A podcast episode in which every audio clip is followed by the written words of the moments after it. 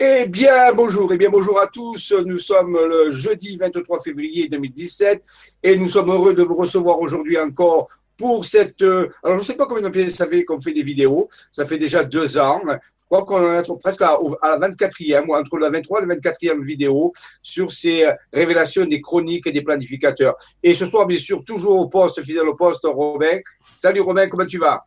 Bonsoir Jean-Michel, bonsoir tout le monde. Bah, écoute, toujours en forme hein, avec vous ce soir pour, euh, bah, pour assister Jean-Michel, pour vous assister également bah, dans vos questions. Hein. Je vous invite également ce soir, comme toujours, à nous rejoindre sur le forum déjà, le forum du grandchangement.com. Hein, où vous pouvez vous inscrire. Euh, pour bah, justement poser toutes vos questions hein, sur euh, l'onglet donc animateur co. Vous cliquez sur euh, donc la conférence de ce soir, donc avec Jean-Michel Raoux, et donc vous pouvez nous rejoindre directement sur le forum. Pour ceux qui souhaitent passer par Facebook, vous avez également la page LGC5 où euh, bah, on peut également communiquer. Moi, j'ai les deux yeux sur euh, sur mon ordinateur à côté. Je surveille vos questions, les questions qui sont un petit peu en lien avec la conférence euh, et que je peux poser au fur et à mesure de l'émission, je les lance. Donc, n'hésitez pas, n'hésitez pas. Je vous rappelle que voilà, on est là sur un sujet un petit peu assez large, mais quand même assez cadré. On est là sur donc les chroniques des planificateurs et sur les contacts INH, donc les intelligences non humaines, donc contacts multidimensionnels. Donc euh, voilà un petit peu le, créneau sur lequel euh, on vous attend sur les questions. Vous pouvez y aller, nous bombarder là-dessus. Euh, tout ce qui est un petit peu en dehors, on verra si on peut, mais c'est un peu délicat. On essaie de rester quand même sur le sujet. Donc, voilà, bienvenue à vous tous, bienvenue à toi Jean-Michel. Bonne conférence à toi, moi je t'accompagne. Et puis, et puis on y va, on est parti. merci Robin, merci Robin. Alors là, nous entamons un nouveau cycle. nous allons suspendre un petit peu pour l'instant les révélations avec des cartes et tout cela. J'avais promis de vous parler, on a parlé deux, pendant deux émissions, on a parlé des expériences de mon collaborateur Raymond Spinozzi, qui avait eu des contacts avec des, intelligences non humaines. Et je rappelle que ce terme, pour moi, je préfère ce terme à extraterrestre ou ce qu'on veut, parce que c'est un peu plus, c'est moins galvaudé, si vous voulez, c'est moins, hollywoodien, donc des intelligences non humaines. Et dans les intelligences non humaines, on peut classer beaucoup de types de contacts différents. Ça peut être des contacts entre les dimensions, interdimensionnels, transdimensionnels, ou des contacts avec d'autres voilà, d'autres formes de vie. Euh, c'est pas forcément toujours extraterrestre, on ne sait pas, mais disons, c'est euh, des intelligences non humaines pour les différencier des intelligences humaines de l'homo sapiens sapiens. Donc, euh, j'ai parlé pendant, nous avons parlé pendant deux séances des expériences de Raymond Spinozzi, et vous avais dit que je voudrais un jour vous parler de mes propres expériences. Alors, il va bien se dire ce soir, et, dans toutes les émissions qui vont suivre, euh, parce qu'on ne sait pas si on va faire qu'une seule émission là-dessus, on verra, quand on aura appuyé le sujet, on retournera aux révélations euh, des chroniques des planificateurs classiques, si vous voulez. Mais je, tiens à dire que ça va être des témoignages, des témoignages vécus. Maintenant, euh, vous pouvez le prendre comme de la pure science-fiction et ça ne me dérange pas du tout. Au contraire, vous pouvez dire, vous voyez, un récit initiatique, un récit de science-fiction, mais moi, tout ce que je vais dire, ce sont des témoignages que j'ai vécus. Voilà. Donc ça, je ne peux pas le renier non plus, hein, je ne peux pas me dire que c'est fiction, mais vous pouvez le prendre purement de la fiction. Il y a des choses que je ne peux pas vous démontrer ici. C'est pas des cartes, c'est pas de la guématrie, ce n'est pas des calculs, c'est simplement des expériences. Il y a eu des, photos qui ont été prises, des films aussi, tout ça. Bon, mais euh, c'est un témoignage et c'est des témoignages montrés euh, sous la forme de chronique aussi. C'est-à-dire, je vais aller du plus on peut dire, du plus vieux jusqu'au, on reviendra au plus récent. Et, ces contacts continuent et sont de plus en plus intenses et de plus en plus intéressants. Mais on verra au début comment ils vont évoluer ces contacts, comment est-ce qu'on a pu en tirer quelque chose pour la Terre, est-ce qu'on a pu en tirer quelque chose pour ma mission, pour ma vie spirituelle, pour ma mission, pour la mission de, l'équipe avec qui je travaille, ainsi de suite. Et on verra que ces contacts n'ont pas, sont été des contacts simplement pour échanger des informations, mais parfois ils produisent euh, des documents, des, actions sur le terrain, ainsi de suite. Donc, ça, pour vous dire que c'est quelque chose de aussi pratique, ce n'est pas quelque chose de virtuel. Voilà, ça, je voulais le dire. Donc, euh, et euh, si vous avez des questions là-dessus, bien sûr, comme l'a dit Robin, vous pouvez en poser. Il peut arrêter n'importe quand en disant pour. Donc, pour pouvoir répondre à vos questions. Bien sûr, ces leçons dans le sujet traiter ici, hein, bien sûr. Sinon parce qu'on n'aura pas le temps. Et je m'arrêterai vers 10h moins quart pour pouvoir vous faire quelques annonces justement d'actions sur le terrain que nous avons amenées et aussi vous parler du grand voyage que le grand changement est en train de préparer aux, aux States, aux USA pour le mois de mai, où on va justement mener des actions sur le terrain par rapport à des contacts, par rapport à des recherches précises et surtout par rapport à l'éclipse du 21 août 2017 dont j'ai déjà parlé dans d'autres vidéos. Bon, maintenant, nous allons commencer par le petit diaporama que je vous ai préparé. Ah, il ne veut pas me dire. Bon. c'est le petit suspense, euh, le petit suspense de début d'émission. Euh, du, suspense de début d'émission, euh, parce qu'il faut toujours essayer de comprendre comment ça marche. des fois, c'est un peu capricieux, ces choses. Voilà. Donc, si je le mets sous une certaine forme, il apparaît. Et si je le mets sous une autre forme, il n'apparaît pas. Alors, tu disais, je profite, tiens, puisqu'il y a deux minutes là, tu disais tout à l'heure une chose intéressante, tu n'aimes pas utiliser le terme extraterrestre parce que déjà, il est galvaudé. Et tu disais également parce que euh, ce sont juste des, entités différentes, pas forcément extraterrestres. Euh, je rappelle simplement une chose essentielle, beaucoup de gens le savent, mais c'est pas grave, ça, ça coûte rien de dire.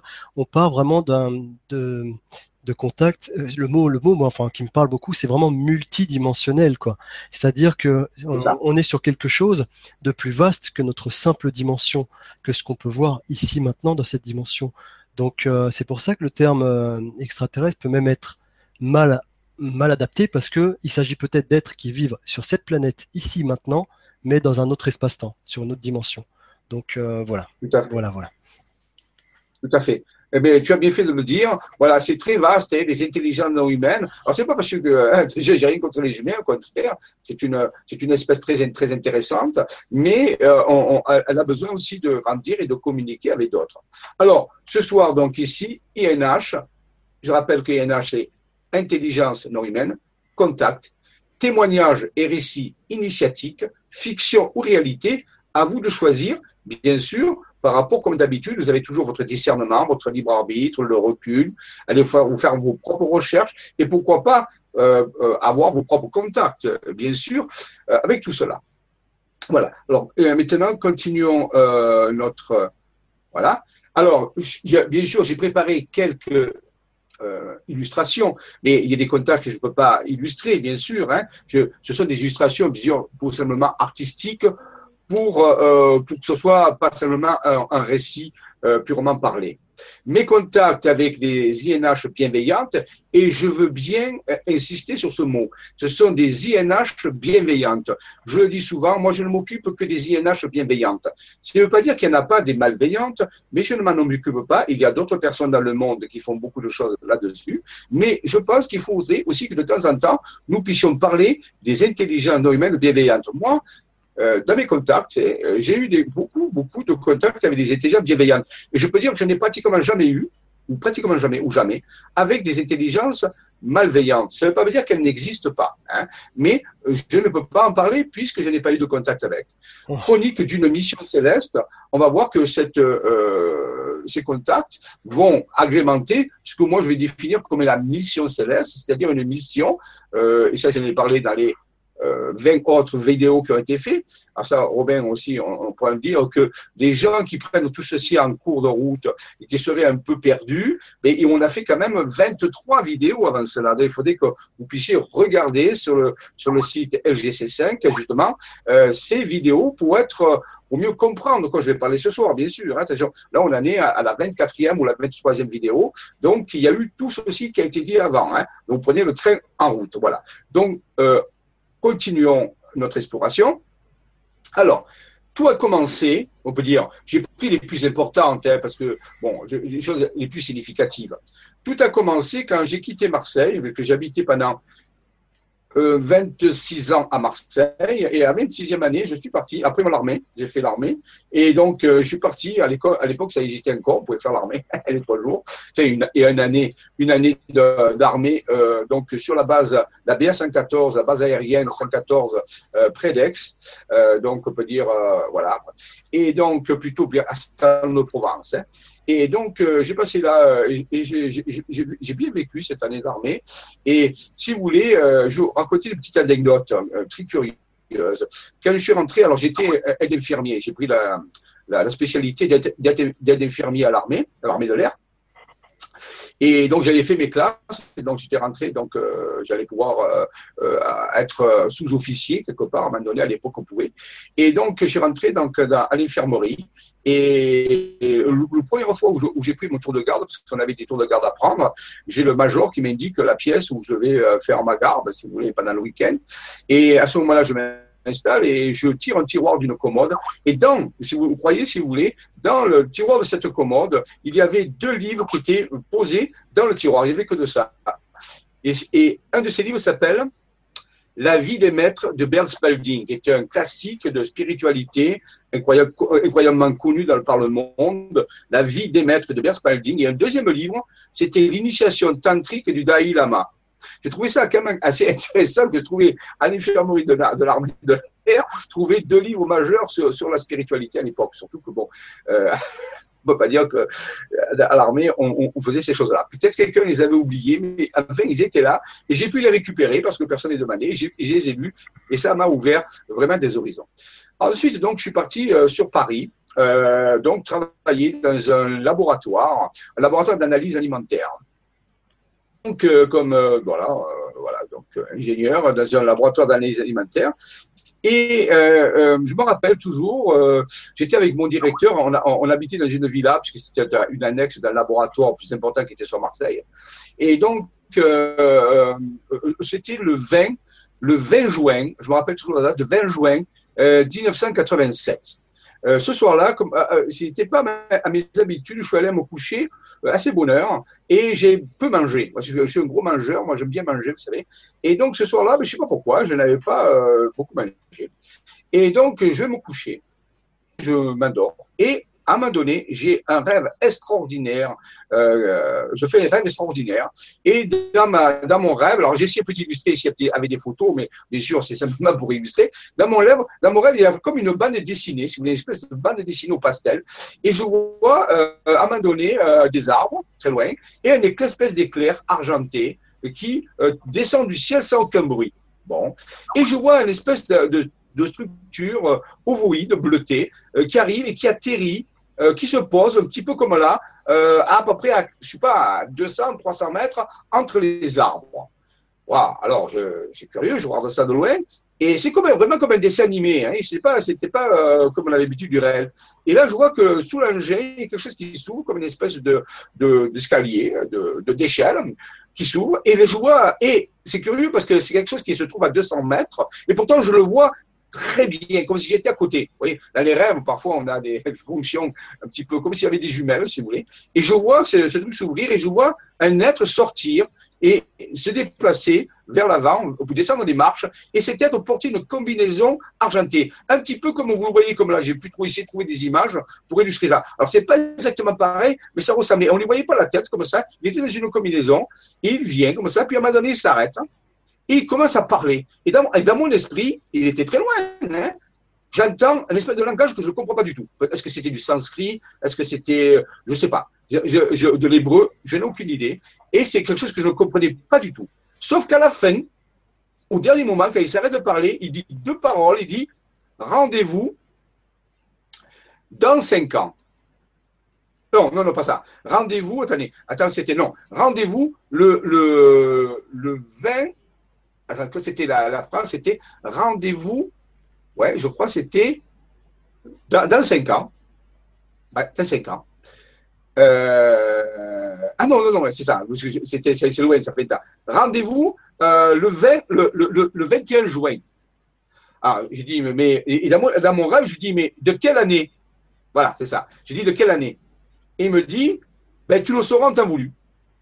Et le rêve, je me réveille et j'avais la lumière du jour qui passait à travers les, les, les, les les, les, volets, et ça me tapait. C'était merveilleux. J'étais réveillé par la lumière. Alors ce rêve, c'était incroyable, ça m'avait donné l'énergie. Et vous me croirez si vous voulez, j'étais à Paris et je, suis allé à Paris pendant deux, trois jours euh, et je prends le métro comme d'habitude, puisque j'étais à Taverny à l'époque. Hein. Taverny, c'est à peu près une trentaine de kilomètres de Paris. Euh, donc j'étais à Taverny et donc je suis allé à Paris faire deux, trois des courses. Et dans le métro, et dans le métro, vous savez comment c'est le métro, eh bien, je voyais l'aura autour des gens, je voyais des lumières, j'étais, j'en revenais pas, je dis, mais qu'est-ce que c'est, qu'est-ce qui se passe? J'étais encore sur le coup de ce rêve, et j'avais une faculté qui s'était développée, et je voyais l'aura des gens qui étaient multicolores dans le métro même. Et ça a duré deux, trois jours, et ça s'est estompé au cours du temps. Alors ce rêve m'a beaucoup marqué, je sais que c'est pas un rêve, mais c'est quelque chose, c'est une rencontre que j'avais fait, c'était curieux, c'était vraiment une expérience. Il faut savoir que Taverny, quand même, euh, est une, et, et, et, encore le PC nucléaire français, là où il y a euh, donc euh, la possibilité au président de la République et au ministre, à tout le gouvernement, de se réfugier dans des salles souterraines en cas d'alerte grave nucléaire. Hein. C'est le PC stratégique français. Et je sais parce que quand je faisais mon sport, je courais autour de, autour de la base où il y avait des barbelés. Et donc, euh, voilà. Et donc, pour vous dire, est-ce qu'il y a un rapport avec ça Je ne sais pas. Mais je sais que Taverny, c'est le PC nucléaire français. Et donc, j'ai eu, eu cette, expérience incroyable qui m'a qui m'a marqué. Et je me dis, mais qu'est-ce que c'est? Qu'est-ce que c'est ce truc pour, qui, est ce, qui est ce gars D'où il vient? Euh, euh, qu'est-ce qui, Pourquoi il me dit que. Euh, qu'est-ce, qu'est-ce qu'il m'a dit? J'ai rien compris. Puis sauf à la fin, il me dit rendez-vous le, le 21 juin. Bon, euh, à l'époque, je connaissais euh, des amis à moi qui s'intéressaient un petit peu à l'ufologie, aux ovnis, si vous voulez. À l'époque, j'étais un petit peu intéressé par l'ufologie, l'étude des ovnis. Ça m'avait toujours passionné. Et donc, j'avais rencontré des gens qui, travaillaient là-dedans, qui aimaient bien ça. Et un jour, je vais voir mon ami, comme ça, un déplacement qui avait été, euh, on peut dire, dans Marne-la-Vallée, dans, dans la vallée de, Paris. Et donc, je vais le voir. Il était gardien dans, dans des piscines. Et qu'est-ce qu'il fait? Et je le vois comme ça, et il me dit Ah, Jean-Michel, tu es venu Je dis Oui, mais je suis passé pas très loin, tu vois, je, je reviens de ma, de ma tournée d'analyse, là, je ferai les images, si vous voulez, dans les grandes surfaces pour les analyser. Et donc, euh, je passe, je dis Tiens, je le vois. Il me dit Jean-Michel, Jean-Michel, tu sais ce qui m'est arrivé Je dis Non. Alors, il était au courant de rien, hein, je n'avais pas parlé de ce rêve, que je, que je ne parle à personne. Et donc, il me dit euh, écoute, je suis monté comme d'habitude, j'ai une salle de repos à la piscine pour faire un petit peu des méditations. Je commence que j'ai cinq minutes, je peux me relaxer. Je suis allé dans la salle de repos de la piscine et là, je me suis mis à méditer. Puis d'un coup, de le mur, il y a le mur s'est éclairé. Il m'a dit, j'en reviens pas. Il y avait des spirales sur le mur qui sont apparues. Et il y a deux êtres, deux, êtres, on peut dire, euh, un petit peu lumineux, qui sont apparus et qui, et, et, qui m'ont dit qu'ils étaient chez Laure et Mélinor. C'est le nom qu'il leur a donné. Il me dit, ils appelaient chez Laure et Mélinor. Je ne revenais pas. Je me disait, j'évitais de bouger parce que j'avais peur que si je bougeais, ça disparaisse. Il il m'a dit, écoute, et c'est curieux. Et euh, euh, j'étais là, il me dit, j'ai vu ces êtres, et chez Laure et Mélinor, je ne sais pas si c'est des guides, je ne sais pas ce que c'est. Il me dit, mais tu sais, ils m'ont dit, ils m'ont donné un message pour toi. Je dis, ah bon, pourquoi, euh, pourquoi ils me donnent un message pour moi? Il me dit, je sais pas, je sais pas pourquoi. Ils m'ont dit que la date que tu attends, la date que tu sais, c'est dans 5 ans.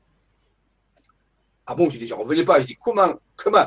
Mais je dis, mais alors j'ai dit, j'ai raconté l'histoire, j'ai dit, écoute, c'est incroyable, puisque regarde, euh, justement ce rêve me dit que rendez-vous le, 20 le 21 juin, mais j'ai demandé la date, ils m'ont dit, tu le sauras en temps voulu, et c'est toi qui viens, qui viens d'avoir cette espèce d'apparition bizarroïde là, dans ta piscine, et on te dit que c'est dans, va dire à ton ami que c'est dans 5 ans, alors j'ai dit, mais ça fera quelle date ça? Alors on dit, ben, on est en 87. 87, donc plus 5 ans, ça fait 92. En 92, donc le 21 juin 92, euh, il y aurait quelque chose qui va se passer. Je me dis, ça me fait un peu loin. J'ai dit, ouais, je sais, on ne saura pas où on sera à l'époque. Mais enfin, on a commencé à tirer des plans sur la comète, mais bien sûr. Et entre-temps, bien sûr, euh, ben, euh, en 88, je suis parti de Paris. Je suis parti, j'ai rencontré une compagne sur Paris et nous sommes allés sur, à Saint-Raphaël, à Saint-Raphaël, donc sur la côte, hein, voilà, tranquillement. Et, et, pour travailler, voilà, cinq ans plus tard, donc à 88, on peut dire, je suis descendu et j'ai ouvert avec ma sœur qui habitait aussi Saint-Raphaël. C'est sur la côte, hein, sur la côte du Var, hein, donc c'est connu Saint-Raphaël, c'est pas très loin de, de Cannes et de Nice, c'est juste avant. Et donc là, j'ai ouvert, nous avons ouvert une librairie ésotérique dans le dans, Saint-Raphaël. Et euh, donc, ça a duré un certain temps. Puis après, j'ai quitté la librairie.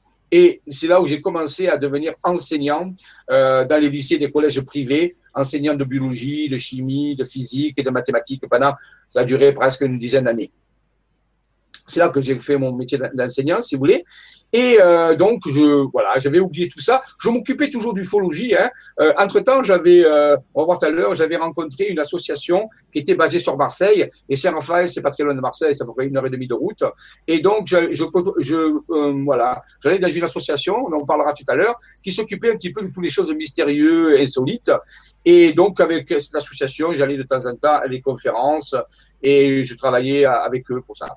Et euh, donc le temps s'écoule, puis un jour, euh, j'ai quelqu'un qui, qui m'appelle, un ami à moi que j'avais connu comme ça euh, lors d'une conférence euh, de cette association. Et il me dit, Jean-Michel, tu pourrais pas venir à la maison, je t'invite samedi à manger à la maison. C'était un instituteur avec sa femme et ses enfants. Il habitait au Pradé. Au Pradé, c'est près de Toulon. Il hein, faut le savoir c'est près de Toulon. Et donc, voilà, je vous ai mis en bas la, petit endroit. Donc, il y a à peu près une centaine de kilomètres entre euh, Cannes, à, Saint-Raphaël et le Pradé, près de Toulon, dans le Var. Et donc, euh, je dis, bon, écoute, euh, c'est sympa. Il me dit, oui, oui, mais je vais te faire connaître quelqu'un qui est sympathique aussi. Tu verras, il est dans des énergies. Euh, c'est sympa, on m'arrangera ensemble, on va parler de tout ça. Ça le fera. Bon, j'ai dit, ben, écoute, il n'y a pas de problème. Et donc, je prends la voiture et donc, je vais à, au Pradé, près de Toulon. je m'appelle samedi et, et j'arrive. Et là, on, un bon repas, un repas sans alcool. Il faut savoir, ils étaient bio en plus. C'est des gens qui étaient beaucoup à l'époque euh, euh, dans le bio, dans la nourriture euh, naturelle et tout. Donc, on mange un bon repas sain et tout. Et il me présente une personne qui était là, un homme qui était là, qui s'appelle, ne pas le cacher, Gilbert Attard, qui était magnétiseur, qui est magnétiseur de son état et qui me très sympathique. et nous discutons un petit peu, bien sûr, qui s'intéressait aussi aux ovnis, à l'ufologie, au paranormal, à toutes ces choses-là et on discute, on discute. Et à un moment donné, euh, après le repas, on se met, on, se dit, tiens, euh, on faisait tous partie de la même association en réalité. Euh, je ne savais pas. Donc lui aussi faisait partie de cette association. Et on se dit, tiens, c'est curieux, est-ce qu'on pourrait pas organiser des veillées euh, le week-end où on irait sur des sites et on regarderait le ciel. Et pourquoi? Peut-être qu'on aurait euh, la possibilité de voir quelque chose. Euh, ça serait intéressant, hein, voilà. Mais dit oui, pourquoi pas? Et donc, on commence à ouvrir des cartes de la région sur la, sur la table pour déterminer un lieu. On pourrait faire une veillée un week-end pour déjà regarder des étoiles, parce qu'on aimait bien l'astronomie aussi, mais aussi peut-être, pourquoi pas, de... On peut toujours voir quelque chose, on ne sait jamais, à l'époque. Et donc, c'était, et donc euh, on ouvre les cartes, on regarde les cartes, on, détermine un point du côté de Saint-Raphaël, un endroit très intéressant qui s'appelle le pic de l'ours, euh, près de, donc un, lieu qui s'appelle Estella.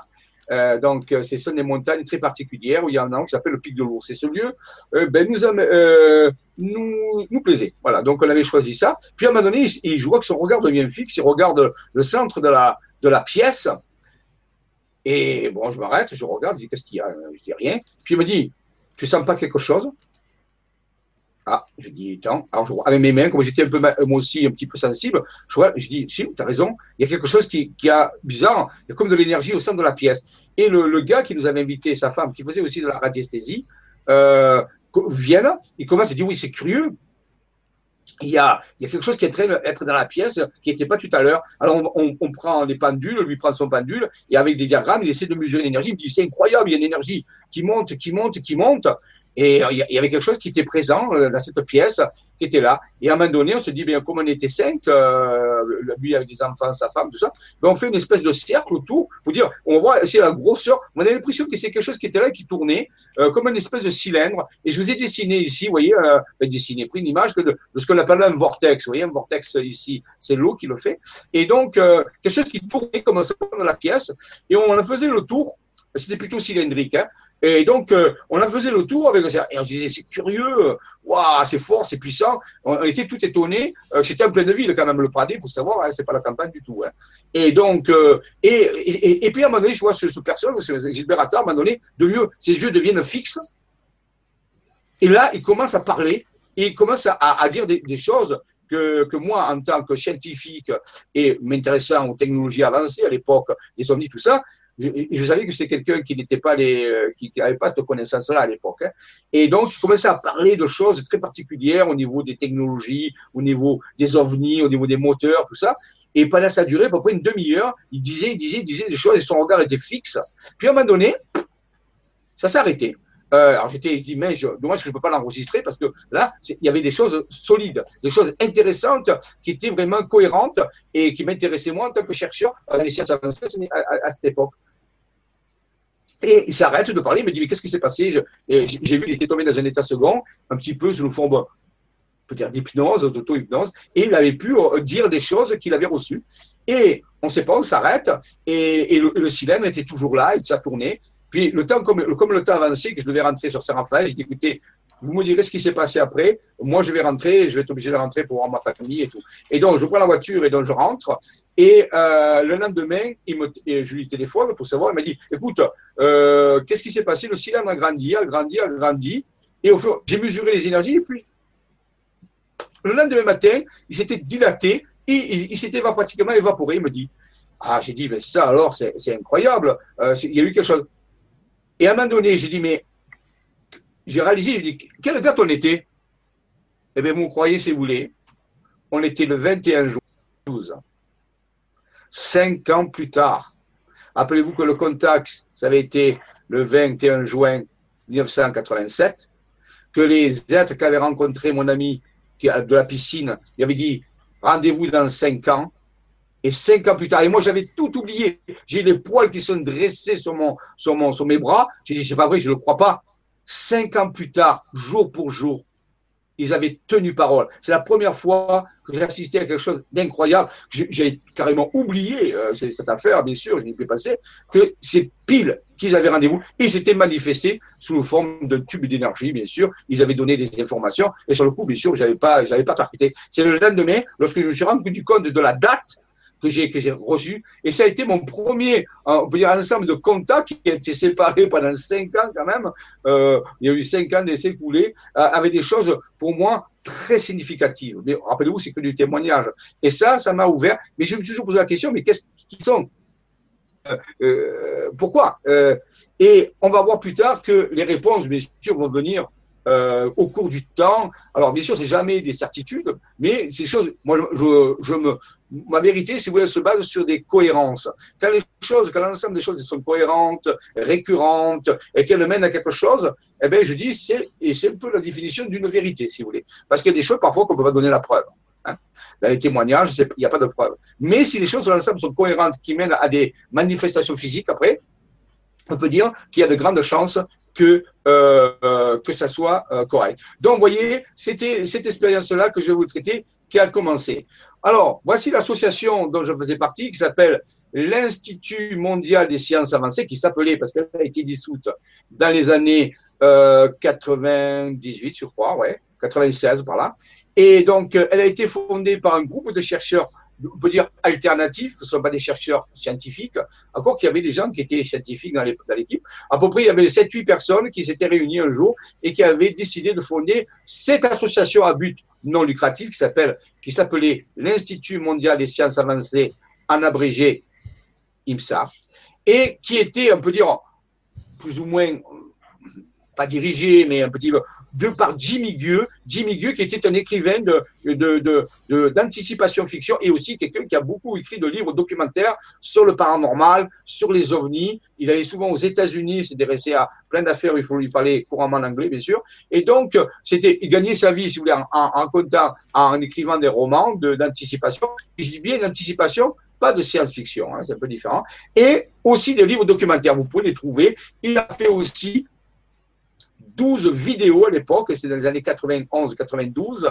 euh, donc des, vidéos euh, avec euh, les portes du futur, ça s'appelait les portes du futur professionnelles, et qu'on peut retrouver actuellement sur Internet, qu'on peut acheter, et qui était, c'était un pionnier à l'époque, parce que ça n'existait pas, ils avaient des cassettes, des VHS et des cassettes, il n'y avait même pas de DVD, hein. c'était des cassettes. Et moi, c'est en regardant les cassettes de Jimmy qui ça m'a euh, vraiment impulsé, par exemple, pour aller à Rennes-le-Château. C'est en regardant des émissions de, de, de Jimmy sur Rennes-le-Château, le secret de Rennes-le-Château, et qui m'a, ça m'a, c'est lui qui m'a impulsé euh, vers à faire ses recherches. On peut dire c'est lui qui a beaucoup aidé euh, pour faire ses recherches. Et je rappelle qu'un des livres qu'il a écrit s'appelle La force sans visage, on en reparlera. Euh, donc, dans les années, euh, ça date des années 80, ce livre. Et donc, La force sans visage, c'est un des 80 livres que Jimmy a écrit au niveau de la fiction. Donc, je salue Jimmy. Il nous a quittés le 1er janvier 2000, donc il y a plus de 17 ans maintenant. Et je le salue de l'endroit où il nous regarde, parce que pour moi, il est toujours vivant, il est dans un autre espace-temps, et je pense qu'il assiste un petit peu à tous ces développements. Merci Jimmy euh, d'avoir été pionnier. Ce n'est pas facile du tout, surtout à cette époque, même si aujourd'hui, c'est pas encore aussi très facile non plus. Alors, à l'époque aussi, une deuxième personne. Il y a, des questions? Oui, vas-y. Jean-Michel, juste pour euh, voilà, pour, euh, je vais nous excuser de la part de, du grand changement parce que ce soir on a un problème technique sur les deux sites, legrandchangement.com, legrandchangement.tv. J'ai pu me connecter avant la conférence, donc j'ai pas eu de soucis. Et euh, j'ai vu plusieurs commentaires comme quoi ça déconnait. Je suis sorti du site et en effet, euh, pour le moment, les deux sites sont hors service, mais par contre, donc pour ceux qui nous suivent, eh ben bienvenue à vous. C'est ceux qui nous suivent en fin de compte par via YouTube en fait. Via YouTube, le, lien fonctionne très bien. Donc pour ceux qui vont nous regarder en différé à cause de ce problème technique, euh, désolé, nous on n'y est pour rien. On est dépendant du système, donc euh, voilà. J'espère quand même que vous pourrez profiter de cette conférence jusqu'au bout. Euh, et du coup, ben voilà, du coup j'ai les yeux sur vous sur YouTube. Je regarde vos questions sur le chat directement. Donc pour ceux qui sont avec nous en live, euh, je vous suis, vous pouvez y aller. voilà Jean-Michel, tu peux continuer. Euh, est-ce qu'il y a des questions alors? Alors non non bah là on était en train de discuter un petit peu sur le chat justement par rapport à ça pour voilà les liens ont ah. été mis également sur Facebook les gens qui sont également connectés sur Facebook vous verrez le lien YouTube pour suivre la vidéo de ce soir pour les autres bah écoutez ce sera une vidéo en différé je suis désolé, mais euh, voilà. C'est comme ça que ça devait se passer ce soir et ma foi, tout est parfait. désolé aussi. Euh, c'est vrai qu'on peut le faire. Pour toi, ça marche bien. Pour le fois, on n'a pas de coupure. Mais donc, il y a eu peut-être un problème avec ça. Ah oui, mais c'est pas étonnant, Jean-Michel. Si le site déconne, forcément, il va y avoir beaucoup, beaucoup moins de connectés en direct. Donc, forcément, ça, ah ça charge beaucoup moins la connexion aussi. Ah, ouais. ah d'accord. Donc, ben, écoutez, pardon pour les autres. J'espère que vous pouvez le voir ça différé. Euh, le différé fonctionnera, il n'y aura pas de souci puisque de toute façon on est enregistré, donc il n'y a pas de problème. D'accord, ben on continue. On continue, on continue. Alors, euh, donc, dans les années 96, j'ai écrit, j'ai coécrit avec euh, mon ami Roger Luc-Marie, qui faisait partie des membres fondateurs de l'IMSA aussi. Hein. Là, dans les membres fondateurs de l'IMSA, il y avait, donc, on l'a vu, Jimmy Gueux, Roger Luc-Marie, qui était un journaliste écrivain, euh, il y avait Guitarade, il y a toujours Guitarade, par contre, qui lui est toujours euh, de ce monde. Euh, Roger Luc-Marie nous a quittés aussi, quelques temps après Jimmy, je crois un ou deux ans après. Vous voyez, toutes ces personnes ont quitté. Il y avait Alain Lecairn aussi, qui je pense, toujours de ce monde aussi, que je salue au passage, si un jour il voit cette vidéo. Alain Lecairn, quelqu'un de précieux, qui a une très grande connaissance de la tradition. Et puis d'autres personnes aussi, qui est moins connues, j'ai connu à peu près ces personnes-là. Et avec Roger Lumary, lui avait des contacts très particuliers avec les intelligences non humaines. Il m'avait raconté qu'il avait eu euh, mais ils avaient une petite crainte par rapport à eux, si vous voulez. Et donc, euh, il avait eu des informations, il avait côtoyé des gens qui étaient en contact vraiment sérieux avec des intelligences humaines. Et ces intelligences humaines lui avaient même donné des informations qu'il avait publiées dans un des livres. Et je ne sais pas si ce livre a été publié ou simplement il est resté à l'état de, parce que je l'ai eu d'entre les mains, si vous voulez, dire, de bouquin originel originel à partir duquel on, fait des, éditions, et s'appelait Les germes de la connaissance. Et donc, il avait eu des informations très particulières d'un groupe de personnes qui étaient en contact avec des, des intelligences non humaines. Et lui-même, un jour, il a eu presque eu la possibilité d'avoir un contact, mais au dernier moment, ça s'est pas fait, il a reculé. Et donc, je le salue par rapport où il est aussi dans notre, dans notre existence. Et je sais qu'il continue avec Jimmy, euh, donc, devrait dans ce sens. Et donc, ce livre s'appelle OVNI en 2000. Alors, bien sûr, mais il parle pas que des ovnis, il parle un petit peu de toutes les sciences avancées qui tournent autour de l'ufologie et, et, il ne parle pas que de phénomènes ovnis. Alors, je ne sais pas si vous me reconnaissez, c'est moi à côté. Oui, j'ai bien changé quand même. voilà, j'avais 36 ans à l'époque. Vous voyez, donc euh, là, j'ai ai 20 de plus. J'ai beaucoup changé. Et c'est Roger Luc Marie qui est à côté. Alors, donc, euh, ce livre, on l'a écrit et euh, dessus, il avait, lui, ces données qu'il avait reçues par les intelligences non humaines, et moi-même, j'avais aussi reçu des informations par rapport à tout ça. Et ensemble, on a mis ces deux, on peut dire, ces deux informations ensemble, et on a créé une méthode et cette méthode, en réalité, c'est une méthode qui euh, euh, a été donnée dans les ateliers que j'ai que j'ai animés avec quand il y avait Nora à l'époque, dans donc le grand changement, des ateliers, ce qu'on appelle le secret du double cosmique. Et c'est la méthode qui permet, j'appelle les cadrans hypostatiques, c'est-à-dire pour faire fonctionner son cerveau d'une certaine façon beaucoup plus optimale et qui permet de se relier à son être intérieur ou relier à d'autres intelligences non humaines bienveillantes. Donc cette méthode, et je l'ai expliqué rapidement quand je faisais des ateliers et qui sont disponibles, hein. vous pouvez toujours trouver ces ateliers, dont il y a à peu près sept ateliers qui sont sur donc le service et accompagnement euh, donc euh, du grand changement. Vous faites service accompagnement vous tapez sur les mots-clés Jean-Michel Raoux et vous avez accès à tous les ateliers. Et là, sur les premiers ateliers, et la méthode qui, permet, qui me permet, moi, depuis des années, à enseigner aux gens comment se relier à leur être intérieur, à s'aligner sur l'être intérieur, c'est une méthode qui provient d'intelligence non humaine bienveillante où euh, les deux, des plusieurs sources ont été mis ensemble et ont donné la méthode. J'appelle s'appelle l'hypostasie fractale. Alors c'est un terme un peu barbare, mais c'est simplement pour faire fonctionner son cerveau dans un mode non linéaire, un mode quantique. Voilà.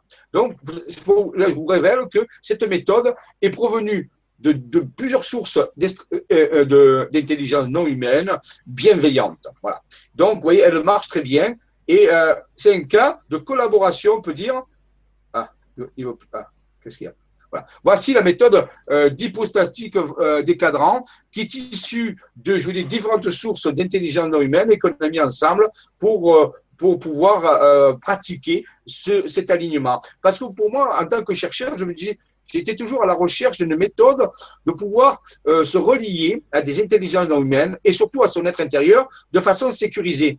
Parce que tout le problème avec tout ça, c'est qu'au début, on ne sait pas à qui on se relie. Bien sûr, on peut être, faut être prudent, il ne faut pas faire n'importe quoi. Et donc, en réfléchissant à tout ça, on, a pu trouver, mettre au point cette méthode qui sécurise totalement le, type de contact, puisque ça passe par l'être intérieur. Et c'est ça qui est intéressant avec l'être intérieur, c'est que l'être intérieur, lorsqu'on est en contact avec son être intérieur, c'est lui qui nous met en rapport avec toutes les autres intelligences humaines, et c'est lui qui permet de donner l'accès qu'aux intelligences qui sont bienveillantes. Et s'il y a une intelligence malveillante qui se pointe, eh l'accès est refusé. Parce que l'être intérieur a une puissance tellement beaucoup plus importante que toutes les intelligences non, euh, humaines dans l'univers, eh bien, en réalité, c'est lui qui permet de donner l'accès à une intelligence non humaine bienveillante et refuser l'accès à une intelligence euh, malveillante. C'est pour ça que je dis souvent, pour les personnes qui vous seraient intéressées, pour entrer en contact avec des intelligences non humaines, quelles qu'elles soient, il serait peut-être intéressant de passer par, par son être intérieur, qui ferait l'intermédiaire, et lui, il peut déterminer avec discernement, avec sécurité, avec sûreté, à qui l'affaire. Alors que l'ego, lui, ne le voit pas. Il n'est il pas assez, dire, il n'est pas assez malin pour savoir à qui il a affaire de l'autre côté. C'est-à-dire que l'être intérieur, qui est une, puissance colossale, et énorme, spirituelle. Donc, c'est exactement une voie. Il voit, il est dans le domaine de ces intelligences non humaines, il voit à qui il a affaire. Donc, c'est pour ça que j'ai toujours dit, et c'est en réfléchissant à ce problème que euh, cette technique de principe hypostatique et des cadrans, qui rappelle enseigner dans les ateliers du, secret du double cosmique, comment se relier à son être intérieur. Maintenant, vous savez que cette méthode provient d'intelligences non humaines bienveillantes qui ont bien voulu nous transmettre ces informations à Roger Luc-Marie et à moi-même. On les a compilées, on les a euh, structurées pour qu'elles puissent être enseignées et diffusées. Et ça fait des années que je diffuse ça et je vous garantis que les gens ont eu des résultats incroyable avec cette méthode. Donc, c'est une méthode qui ne m'appartient pas, bien sûr, hein, pas du tout. C'est une méthode que je, qui, appartient, vous dire, qui appartient à l'univers, mais qui a été diffusée par des intelligences non humaines. On a ici un exemple de coopération pratique, avec efficace, avec des intelligences non humaines. Voilà, donc euh, voici la méthode, donc je ne vais pas l'expliquer ce soir. Hein. Euh, je, vous, montre qu'elle est très avancée. C'est une méthode que je pratique depuis, hein, ça fait 20 ans que je la connais, je la pratique au moins une à deux fois par semaine. Pour vous dire, ça fait, et, ça fait fonctionner le cerveau d'une façon quantique, d'une façon, on peut dire, unifiée. Ça, c'est vraiment une méthode qui, qui, me plaît et qui est fiable et très efficace. Voilà, donc euh, la méthode, et voilà, elle permet de se relier, rappelez-vous, à l'être intérieur. Ça, avec, voilà, ça s'est tiré du livre. Hein. Le livre explique ça. Donc ça, c'est par rapport à Roger Lumary, c'est les informations qu'il avait. On dit souvent, celui qui est dans le futur pour l'humanoïde devient le passé de celui-ci pour, sa structure fractale qui est une vision de totalité. Donc ça, permet, de, si vous voulez, de projeter dans le futur donc, une partie de soi-même et d'explorer différentes possibilités. Nous retrouverons aussi cette théorie avec Garnier-Mallet, qui, le chercheur physicien Garnier-Mallet, qui a publié une théorie scientifique qui s'appelle le dédoublement du temps, la théorie du dédoublement du temps qui a été primée au niveau scientifique et qui est un peu basée sur ce même processus, c'est-à-dire une structure fractale de nous-mêmes que nous projetons dans le futur pour explorer différentes possibilités. Voilà, donc je ne vais pas m'étendre là-dessus parce que tout ceci, on en a déjà parlé, mais ce soir, je vous présente un, exemple. Alors, il y a deuxième aussi information que nous avait donnée Roger Lugumari, avec laquelle on avait réfléchi, c'est que il y a une science, une partie de la science qui est très intéressante, c'est la science des tourbillons, dont on a parlé tout à l'heure avec ce fameux cylindre vorticiel qui est apparu le 21 juin 1992, après la promesse qu'avait fait cet atterrissage de ce, gars qui avait atterri dans mon rêve. Et en réalité, il y a une très grande, très forte donnée qu'il faut bien comprendre, c'est que si on met en, rotation deux forces en sens inverse, ça génère des, des, un vortex en réalité. C'est ce qu'on appelle un mouvement de contre-rotation. La contre-rotation, lorsqu'on fait tourner une force dans un sens et une autre force dans l'autre sens, centrée sur le même endroit, centrée sur le même, sur le même centre, si vous voulez, hein, eh bien, ça génère un vortex. Un vortex à tous les niveaux qui peut être électromagnétique, mais qui peut être aussi spirituel. Mais dis-moi, ça, tu, je, reprends juste parce que tu, tu dis ça, tu vois. J'avais jamais fait le lien, mais euh, ne serait-ce pas tout simplement le, principe de la Merkaba? Ce que tu es en train d'expliquer ah, Non, enfin, bien sûr. J'allais le dire, mais comme tu es, comme tu connais tout ça, bien sûr, oui, c'est tout à fait le principe de la Merkaba. Mais il faut savoir qu'à l'époque, je ne connaissais pas euh, le principe de la Merkaba. C'était des années euh, avant. Et ce, et ce sont les, les, les, les, les intelligences non humaines, Roger Gumari, avec qui il était en contact, et mes propres contacts, qui m'ont fait découvrir ce mouvement de contre-rotation.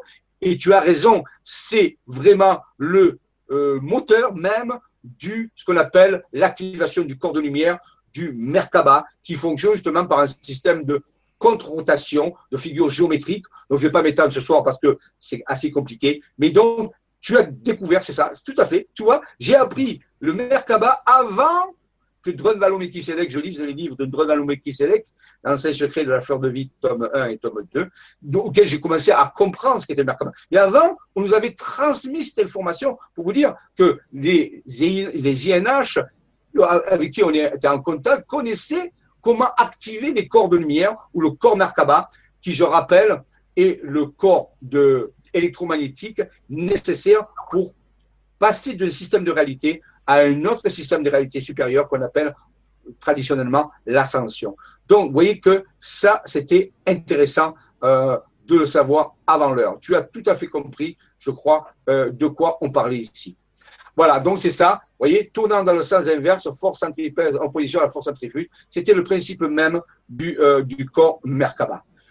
Voilà, donc ici, il est illustré, hein, ce fameux corps Merkaba. Je ne vais pas rentrer dans trop, on fera un jour une conférence spéciale pour ceux qui s'intéressent sur les corps de lumière, la technologie avancée des corps de lumière, dont certaines intelligences non humaines bénéfiques connaissent bien sûr le fonctionnement, euh, comment ça fonctionne, et avait transmis ces efforts. Et il faut savoir que Roger Luc Marie ne, euh, parlait pas de corps Merkaba, c'est pas quelqu'un qui euh, parlait de ces choses-là, et donc par contre il avait reçu cette information avant l'heure. Voilà, ça c'était pour moi ça, ça pour moi ça m'a conforté dans, dans, le, dans le sérieux de ces, de, de, ces informations. Voici donc le secret du corps Merkaba, la contre-rotation électromagnétique à ce niveau-là. Voilà. Et bien sûr aussi, on y avait donné comme information à Roger-Luc Marie, ces intelligents que ben, ces processus, euh, on ne pouvait pas les faire n'importe quand non plus. Il fallait choisir le lieu où on pouvait faire ces choses-là. Des lieux, on a compris maintenant avec les cartes que nous avons présentées qu'il y a des, lieux, des lieux privilégiés, des lieux de puissance, des lieux d'énergie, mais aussi ici on a le zodiaque, c'est-à-dire des moments particuliers dans l'année, des moments particuliers qui peuvent être reliés au thème de naissance de la personne, il faut savoir. On s'appellerait de l'astrobiologie, ça existe, il y a un, docteur qui s'occupe de ça, enfin un docteur, un ostéopathe, qui a développé cette théorie d'astrobiologie. Pourquoi? Parce qu'il a euh, relevé que des personnes qui avaient des contacts avec des intelligences humaines avaient des particularités dans leur site, dans leur, on peut dire, leur, euh, leur euh, modèle astrologique. Et donc, euh, lorsque la configuration de la Lune avait Saturne, avait certains aspects, mais ces personnes-là étaient marquées et avaient plus de contact que d'autres personnes. Il appelait ça l'astrobiologie.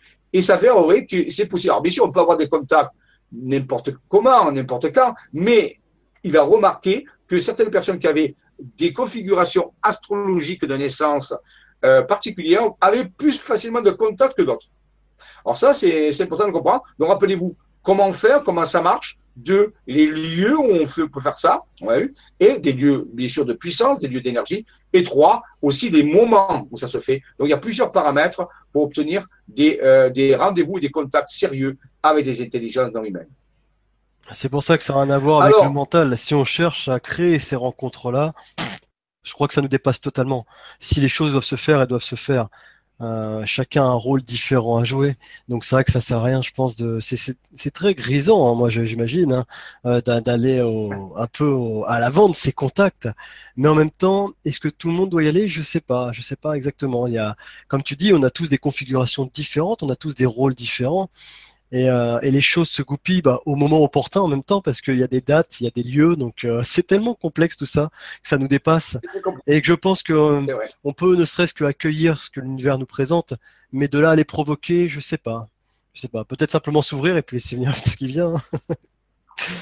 Peut-être, comme tu dis, au début, ça, ça, ça à des règles qu'on ne connaît pas, mais c'est commence à affiner ces choses-là, ça commence à mieux comprendre. Peut-être qu'on pourra dégager des principes, on peut dire, généraux c'est-à-dire des méthodologies en rapport ici de mieux comprendre le, comment rentrer en contact avec les intelligences humaines, mais ça demanderait une compréhension puissante, peut-être un fonctionnement de notre cerveau de façon différente.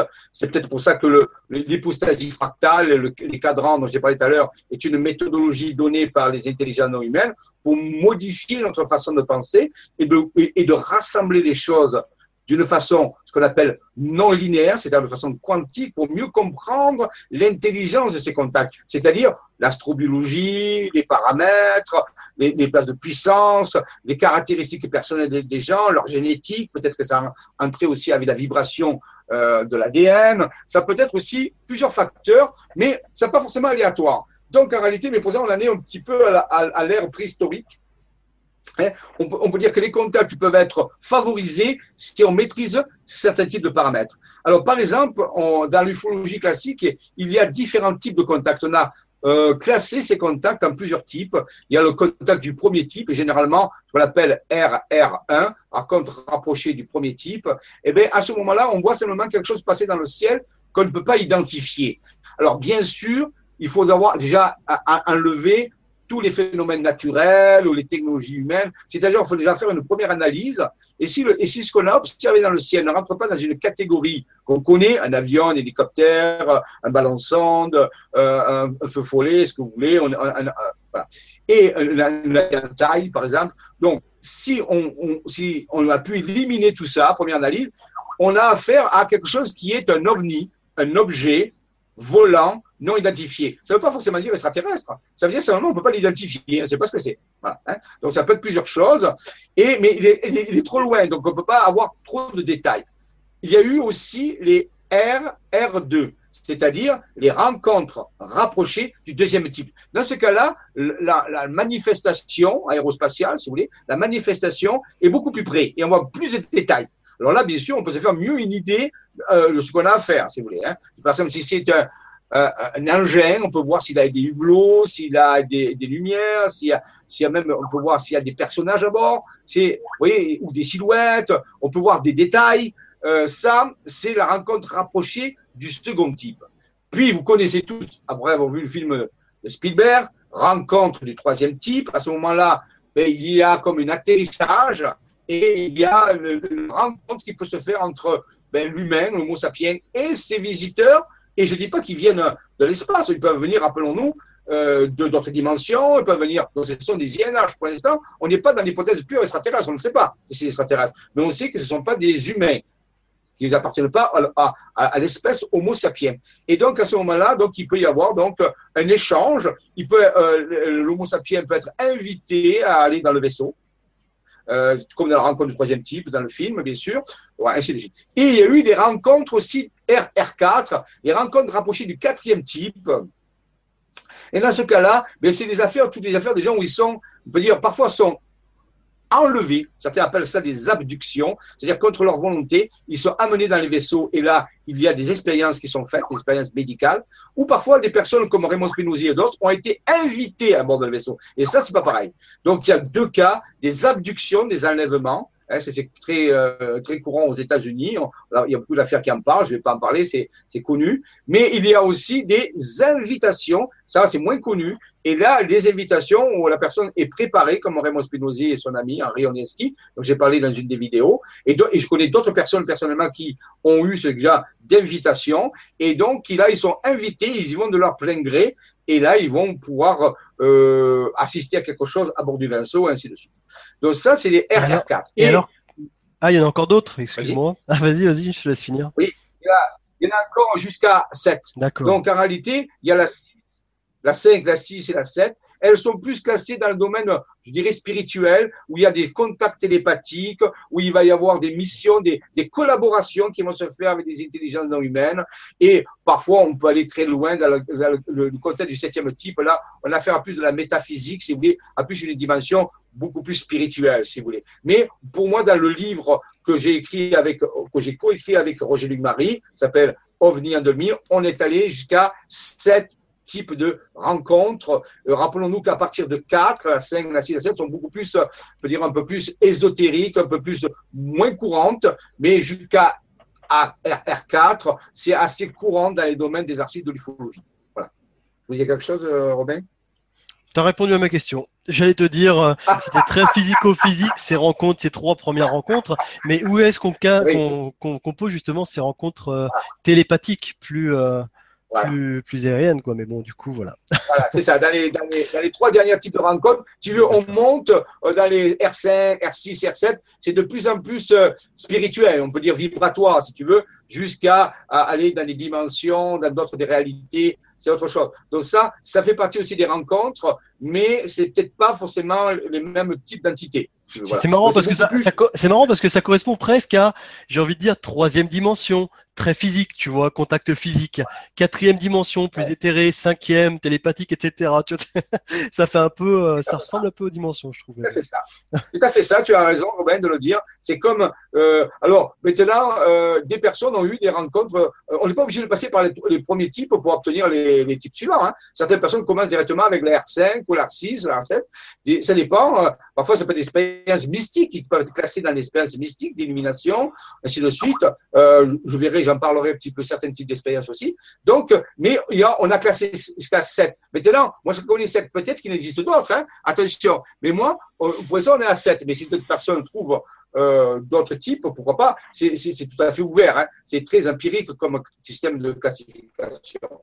Alors, on va continuer, si vous voulez, dans l'histoire des contacts. Vous voyez, progressivement, on a eu ces deux premiers contacts qui ont débouché euh, avec euh, cette collaboration avec donc les, l'écriture d'un livre. En maintenant, je crois que ce livre est plus ou moins épuisé, donc euh, il n'a pas été tiré à beaucoup d'exemplaires à l'époque, mais c'était notre première, euh, mon premier livre, on peut dire que j'ai co-écrit avec Marie là-dessus.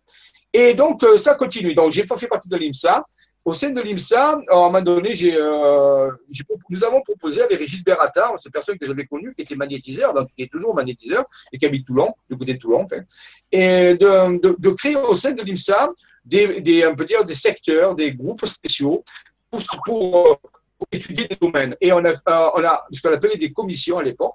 Et moi-même, nous avons créé une commission d'ufologie qui allait faire des, contacts sur le terrain, comme on avait proposé de le faire, d'aller veiller, d'aller sur des endroits d'énergie à des moments précis, pour voir si on pouvait euh, avoir des contacts à, tous les niveaux, hein, euh, du premier type jusqu'à, pourquoi pas au septième type. Mais euh, ça, ça s'est fait. Et lui, euh, il a eu par contre la, création d'une commission sur le paranormal, parce que c'est quelqu'un qui s'intéressait aussi beaucoup aux fantômes, aux, maisons hantées, tout comme ça. Donc il avait aussi cette connaissance. Et ensemble, on travaillait beaucoup ensemble euh, à ce niveau-là. Et on a organisé des veillées où on a vu des choses dans le ciel. Alors à l'époque, on n'avait pas de, téléphone comme actuellement pour prendre des photos, donc on avait des appareils, mais c'était l'argentique à l'époque, il faut le savoir. Hein. Donc on prenait pas des photos à, à tir à l'arigot comme on peut faire maintenant. Et donc, euh, euh, mais c'était difficile même avec un argentique de prendre des photos particulières à l'époque. Mais on a assisté à beaucoup de phénomènes euh, bizarroïdes. J'ai vu des photos aussi très étranges qui ont été prises à ce niveau-là. Donc, on a continué notre travail de développement de, de l'Institut mondial des sciences avancées à Saint-Raphaël. Et à ce moment-là, euh, un jour, euh, euh, j'ai un ami qui me, qui me téléphone, c'est mon ami Alain Ballas, et qui, qui habitait Istres à l'époque, un ingénieur, un ingénieur de, de, travailler donc dans les grandes industries à Fosse, et un, électricien comme toi, tiens, et, lui c'est des courants faibles. On est bien branché, c'est pour ça. Donc, Voilà. et il m'appelle, il me dit Jean-Michel, tu sais, euh, lui très sensible aussi. C'est avec lui que j'avais commencé aussi l'IMSA. C'est quelqu'un que j'ai connu euh, dans les, premiers, euh, les premières personnes, très sympa et très, très carré par contre, très carré, très. Lui, il fallait que vraiment les choses soient carrées. Et il me dit, voilà, Jean-Michel, il me dit, c'est incroyable, tu sais, j'ai vraiment l'impression qu'on devrait aller à un endroit précis ce week-end. Et moi, j'ai dit, écoute, Alain, moi, je veux bien, mais là, je suis pris, j'ai un séminaire. Je commence à faire mes séminaires justement pour, d'enseignement de cette méthode de, d'hypostasie-fada des cadrans pour que les gens puissent, qui avaient envie de se mettre en contact avec leur être intérieur. À l'époque, on appelait ça le moi supérieur. Hein. Maintenant, ça a un peu évolué. Et donc, euh, j'ai dit, écoute, j'ai un atelier euh, ce, ce week-end. C'est dommage, je me dis, c'est bizarre parce que je sens qu'il faut qu'on aille à un endroit. Et cet endroit, euh, on l'avait connu il n'y a pas longtemps. J'avais fait la découverte de cet endroit euh, grâce à une personne qui habitait euh, Sisteron à l'époque, Sisteron dans les Alpes d'Haute-Provence. Et on avait rencontré cette personne qui était quelqu'un qui, était plus âgé que nous et qui avait fait des recherches, qui avait trouvé qui avait retrouvé de façon historique, avait fait des recherches incroyables. Et c'était un érudit à l'époque là-dessus. Il connaissait pratiquement toute l'archéologie, l'anthropologie, l'histoire. Et il nous a fait découvrir un lieu qui était perdu, un, lieu oublié, un lieu phénoménal qui tous les jours est un lieu où j'y pense tous les jours, ce lieu. Et ce lieu était connu des anciens. Il était pas très loin de la ville de Sisteron. Et ce lieu s'appelle Théopolis. Euh, c'est son nom romain, bien sûr. Théo, ça veut dire Dieu, Polis, cité, la cité de Dieu. Et c'est un lieu qui existe vraiment. Hein. Et dans l'histoire, moi j'ai vu une carte des années euh, 1900 ou 1800 et quelques au début, où on voit le terme Théopolis sur la carte. Et maintenant, ça a été enlevé, bien sûr, il n'y a plus le terme Théopolis. Il s'appelle le rocher de Dromont, près du village de Saint-Génièse.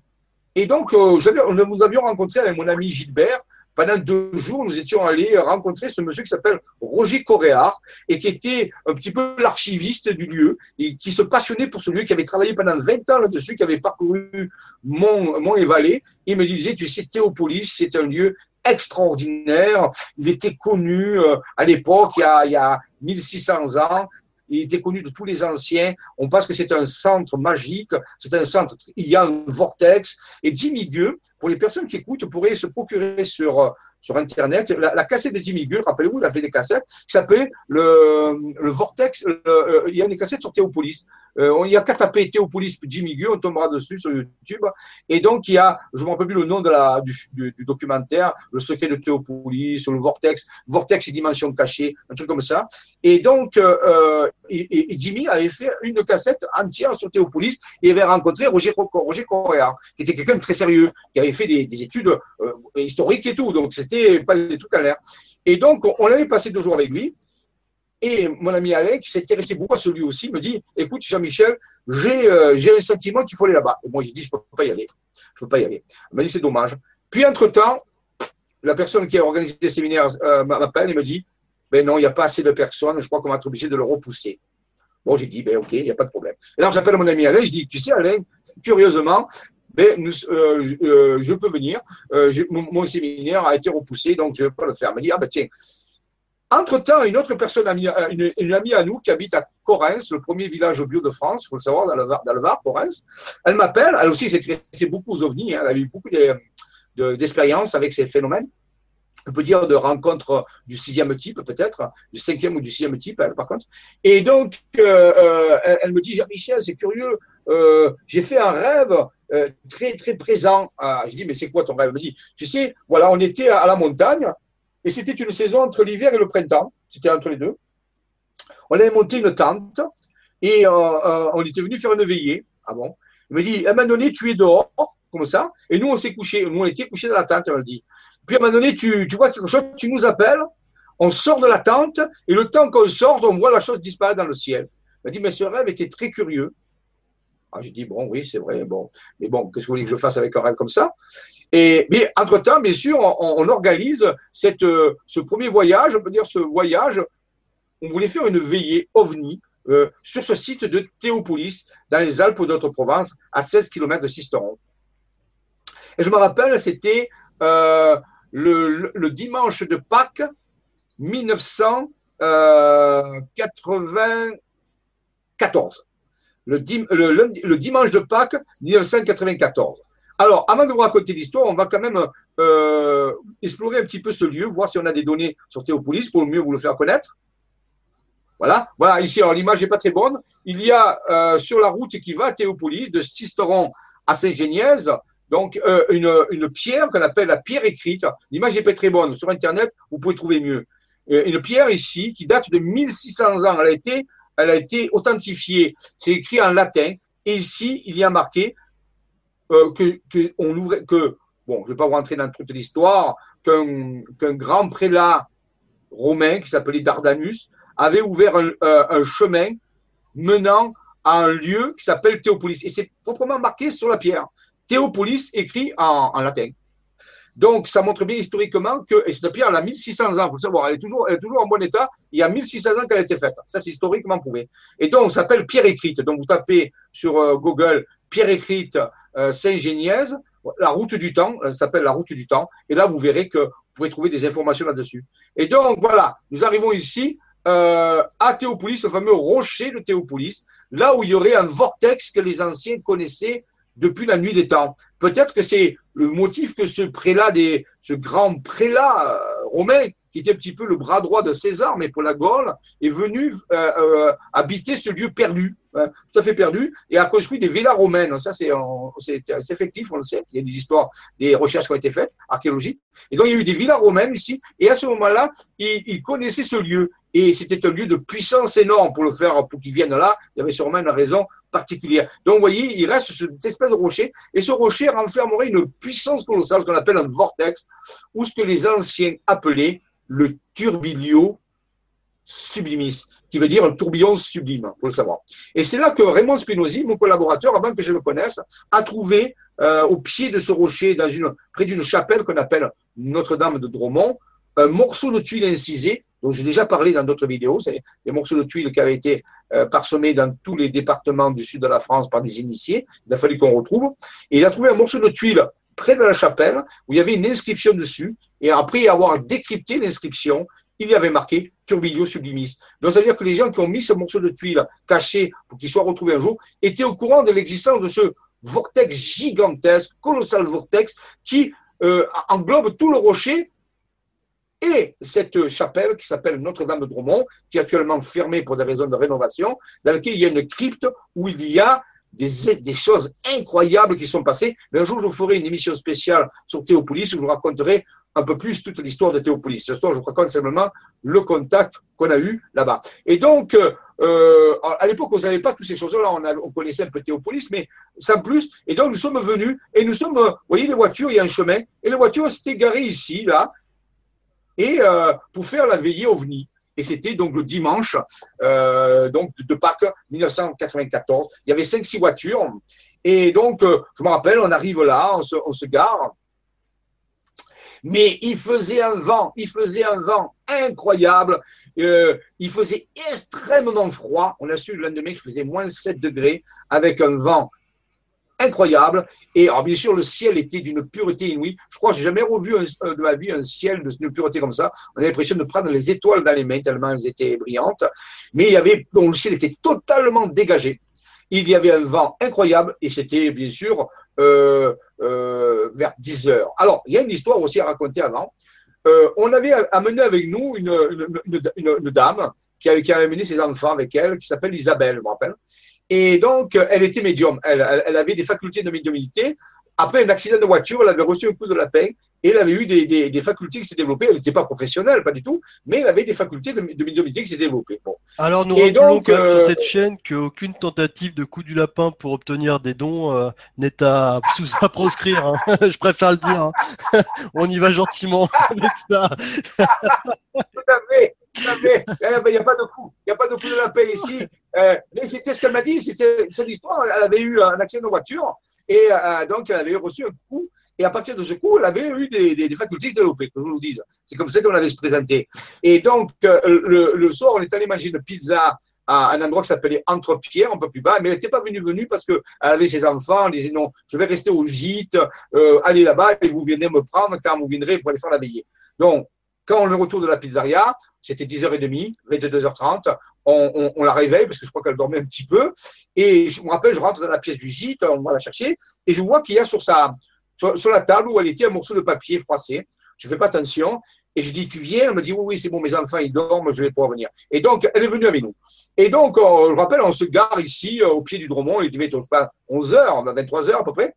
Et euh, comme ça, on se dit, ben, écoute, on va se mettre dans les voitures, on verra si on voit quelque chose, parce qu'il faisait tellement froid. Puis à un moment donné, il y il y a comme une impression qui me prend de moi et qui m'oblige à sortir de la voiture. Et je me rappelle, j'étais avec un ami, il me dit, mais qu'est-ce que tu fais Où tu vas? Je dis, je sais pas, il faut que je sorte. Il me dit, mais tu es fou, il fait froid, il fait moins 7 degrés, il y a du vent, tu peux pas. Et je dis, non, non, il faut que je monte, je monte le long du rocher, ici sur la pente, comme ça. Il faut que je monte. Il me dit, mais non, tu vas tomber, on n'y voit rien, fais attention. Et je sais qu'avec moi, j'avais une CB portable. À l'époque, on, pouvait prendre des CB, et pour moi, elle était portable, ma CB. Et je dis, écoute, je prends la CB, et tous les 200 mètres, je fais un point, tu verras, il n'y a pas de problème. Il me dit, écoute, fais ce que tu veux, mais là, je crois que tu, c'est pas bien que tu ailles tout seul. J'ai dit, il faut que j'y aille, je sais pas pourquoi. Alors donc je prends ma CB, je me, j'avais un bonnet, des, vêtements euh, double, deux pantalons, je te dis pas, et je monte doucement dans le noir avec ma lampe le long jusque je fais des points, hein, je l'appelle, je dis ça va, et j'arrive jusqu'à un endroit ici où je vois le rocher, il est à peu près à, à il y a une espèce de petite vallée qu'on voit pas ici là, sur l'autre rive ici il y a une grosse pierre, et je me mets là, je me mets à l'abri du vent, il faisait nuit totalement, bien sûr. Hein. C'était donc 23h30, euh, peut-être par là. Et pendant une heure, je reste près de ce rocher, un peu à l'abri du vent, et je regardais, c'était magique. Dans la nuit, je voyais comme des vapeurs qui sortaient du rocher, comme une espèce de, lumière qui le nimbait. Je me disais, mais qu'est-ce que c'est ce truc? D'où ça vient? Et je sentais qu'il y avait des choses qui travaillaient sur moi. Je dis, c'est curieux, il y a comme des énergies qui travaillent sur moi. Est-ce qu'on me prépare quelque chose? Je, me questionnais, je disais, mais pourquoi je suis venu là? Qu'est-ce que je fais pendant que tous les autres sont dans la voiture au chaud? Qu'est-ce que je fais là? Et je suis resté une heure. Une heure et je sentais comme sondé, comme, comme, il y avait quelque chose qui se passait. Quoi. Bon, en fait. Et puis à un moment donné, je dis, je regarde l'heure, je dis bon, ça fait euh, bon, ça va. Je vais redescendre parce que euh, ça fait un peu trop longtemps que je suis là. Bon, ok, c'était ça l'expérience. Et je, commence à ouvrir la civile en disant, mais écoutez, les enfants, je redescends. Et, mon ami me dit, non, non, attends, attends, bouge pas, il y a Isabelle qui veut te parler, la fameuse médium. Ah bon, j'ai dit, oui, qu'est-ce qu'elle veut? Elle me dit, Jean-Michel, il faut absolument que je monte, mais j'ai peur. Je dis, quoi Mais ça fait une heure que j'y suis, tu ne peux pas le faire avant? Elle dit, non, non, j'avais peur, je n'osais pas et tout, il faut que je monte, il faut absolument. Ah, bah, écoute, j'ai dit, bon, écoute, euh, bon, je vais faire, je, je, descendre la moitié du chemin, toi tu montes, on se fera la, jonction, puis on montera ensemble. Ok. Elle me dit, d'accord, ça va. Alors, je commence à descendre, et puis je vois deux, deux lumières monter. J'ai dit, c'est curieux. Pourquoi il y a de lumière? Et au mi-chemin, au mi-chemin de la pente, ici, je les rencontre et elle était accompagnée de mon amie Colette, qui était la femme d'Alain, euh, qui, a, qui était une âme très généreuse, très, euh, très généreuse, très dévouée. Elle s'était dévouée pour l'accompagner. Bon, toutes les, euh, tous les trois remontent jusqu'au rocher, bien sûr, parce qu'elle voulait aller là, je ne sais pas pourquoi. Et je me rappelle, on arrive auprès du rocher, tout était noir, hein, bien sûr. J'arrive, je me tourne, elle, elle regardait le rocher, parce qu'elle était face au rocher. Euh, dans la vallée, au sommet de la vallée ici. Mais moi, je me tourne, je tourne le dos au rocher parce que je voulais quitter ma Sibylle à mettre euh, contre le, rocher. Alors, je me tourne comme ça, donc je, je les regarde, elle, et elle regarde le rocher, donc c'était le dos tourné au rocher, c'est important. Puis à un moment donné, vous imaginez le froid qui fait à le vent, moins 7 degrés. À un moment donné, je sens me traverser un courant d'air chaud incroyable. C'est un peu comme les rideaux thermiques qu'il y a dans les banques ou, dans les magasins quand ils chauffent. Parfois, il y a un rideau thermique ou dans les pharmacies, par exemple, on rentre, on sent ce rayon infrarouge de chaleur qui, fait le chauffage. Et là, je sens un vent chaud qui me Je dis, mais qu'est-ce que c'est ce vent chaud? C'est pas possible. Et je suis très étonné. C'est comme un courant de température vers moins 40 degrés, le, courant d'air chaud. Et à un moment donné, je me tourne vers le rocher. Et qu'est-ce que je vois? Sortir du rocher une boule de lumière d'une couleur euh, orange doré. C'était assez bizarroïde comme couleur. J'avais jamais revu une couleur comme ça. C'est une couleur très étrange, orange doré. Et la boule se met à s'élever dans le noir comme ça, au-dessus vers le sommet du rocher. Et donc, bien sûr, Isabelle et, Colette sont comme ça, bouche bée. Moi aussi, je dis, mais qu'est-ce que c'est? Cette... Et ça avait l'air intelligent, ça avait l'air de nous regarder on avait vraiment l'impression que ça communiquait qu'avec ces radiations, ce n'était pas une lumière normale, artificielle, c'est avec quelque chose de vivant. Je n'ai pas dit que c'était un ovni, c'est quelque chose de vivant. Alors, ce n'est pas de la foudre en boule, je vous le garantis. Ce n'est pas la foudre en boule, ce n'est pas des feux follets, blablabla. Bla, bla, bla, Tout ça, ça a été analysé, ça ne pouvait pas le faire. Donc, c'était autre chose que ça. Bon, je ne dis pas ce que c'est. Cette boule de lumière, ce plasma, on peut dire, forme de plasma, s'arrête à un moment donné. Vous voyez, il est là, il s'arrête. Alors, il faut imaginer en pleine nuit, bien sûr. S'arrête là et s'arrête tout seul. Comme si vous voulez nous attirer notre attention, il ne bouge plus. Il reste en, immobile et nous, on le regarde. Alors, bien sûr, à un moment donné, j'ouvre la CB, je, dis aux autres, ça y est, on a le contact, ils sont là. Alors, bien sûr que tous les autres qui sont dans la voiture, le de combat, tout le monde essaie de sortir le plus rapidement possible et de monter, il y a à peu, près, à peu près 300 mètres, en pleine nuit, en courant, cette pente pour venir me rejoindre. Et entre-temps, la boule, qu'est-ce qu'elle fait? Elle descend le long de la crête et puis elle s'arrête de nouveau, elle nous regarde et on la regarde. Et j'avais j'étais bouche bée. Sincèrement, j'ai vu l'appareil photo, je n'aurais pas pris la photo. J'étais tellement en communication avec cette boule, il y avait quelque chose qui passait. Je savais pas ce que c'était. C'était inconscient, mais c'était euh, vraiment incroyable la lumière qu'elle émettait. C'était à peu près la grosseur d'une boule, d'une pièce de 5 francs à l'époque, euh, euh, à 200 mètres de lui. Donc, vous voyez, ça avait quelque chose qui pourrait faire 2-3 mètres de diamètre en réalité. C'était pas un non. Et à un moment donné, elle continue à, suivre la crête comme ça. Donc, vous voyez, c'est pas la foudre en boule, là, c'est pas possible. Donc, et à un moment donné, là, et les autres, ils couraient, couraient, couraient, couraient, couraient, couraient. Alors, les premiers commencent à arriver, et la boule, une fois qu'elle a suivi lentement, ça peut être pris, je sais pas, 5-6 minutes, quelque part. Ici, à un moment donné, paf, elle est partie, elle a accéléré, elle est montée dans le ciel, et elle est devenue comme une étoile, au fond, elle n'a plus bougé. Et les autres, quand ils sont arrivés, qu'est-ce qui s'est passé? Ben, Ils ont vu la, boule accélérer, ils ont juste le temps d'avoir accéléré et de, et, de, rejoindre le ciel. Et en regardant dans le ciel, on a repéré cette lumière qui était là-haut, qui était très, très loin, et on a vu deux autres lumières arriver dans, l'espace et configurer avec elles un triangle, un, un triangle équilatéral elle a regardé ça, elle s'est dit, mais qu'est-ce que c'est? Ça bougeait lentement. Et c'était fixe, ça bougeait plus. Et, là, à ce moment-là, on est resté sur France. Va qu'on est resté jusqu'à 3 heures du matin. Alors, c'était à peu près minuit, minuit 10, c'est quand l'apparition s'est faite. Et en réalité, on est resté à peu près jusqu'à 3 heures du matin. Et là, Isabelle recevait des informations. Elle avait peur aussi. Euh, ils étaient là. Alors, voici ce qu'elle nous a dit. Il a dit qu'il travaillait avec, la Terre, il travaillait l'énergie de la Terre pour éviter un séisme qu'il aurait pu avoir dans la vallée de la Durance à l'époque. Et ils ont donné l'information disant qu'il travaillait avec des énergies de la Terre pour, calmer tout ça, ainsi de suite. Et donc, euh, bon, on est resté jusqu'à 3h30, à 3h10. Puis à maintenant, à 3h10, on avait trop froid. On a dit, on va rentrer. Et donc, on redescend, tout le monde redescend, bien sûr, tranquillement jusqu'aux voitures, et on prend les voitures pour aller au gîte. Et du, de là au gîte, assez génial, ce que sont mes trois minutes?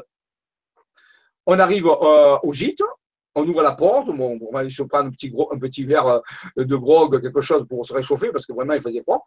Et donc, euh, et là, on s'approche de la table, et on voit le morceau de papier, je vois le morceau de papier froissé. Je dis, mais c'est quoi ce morceau de papier?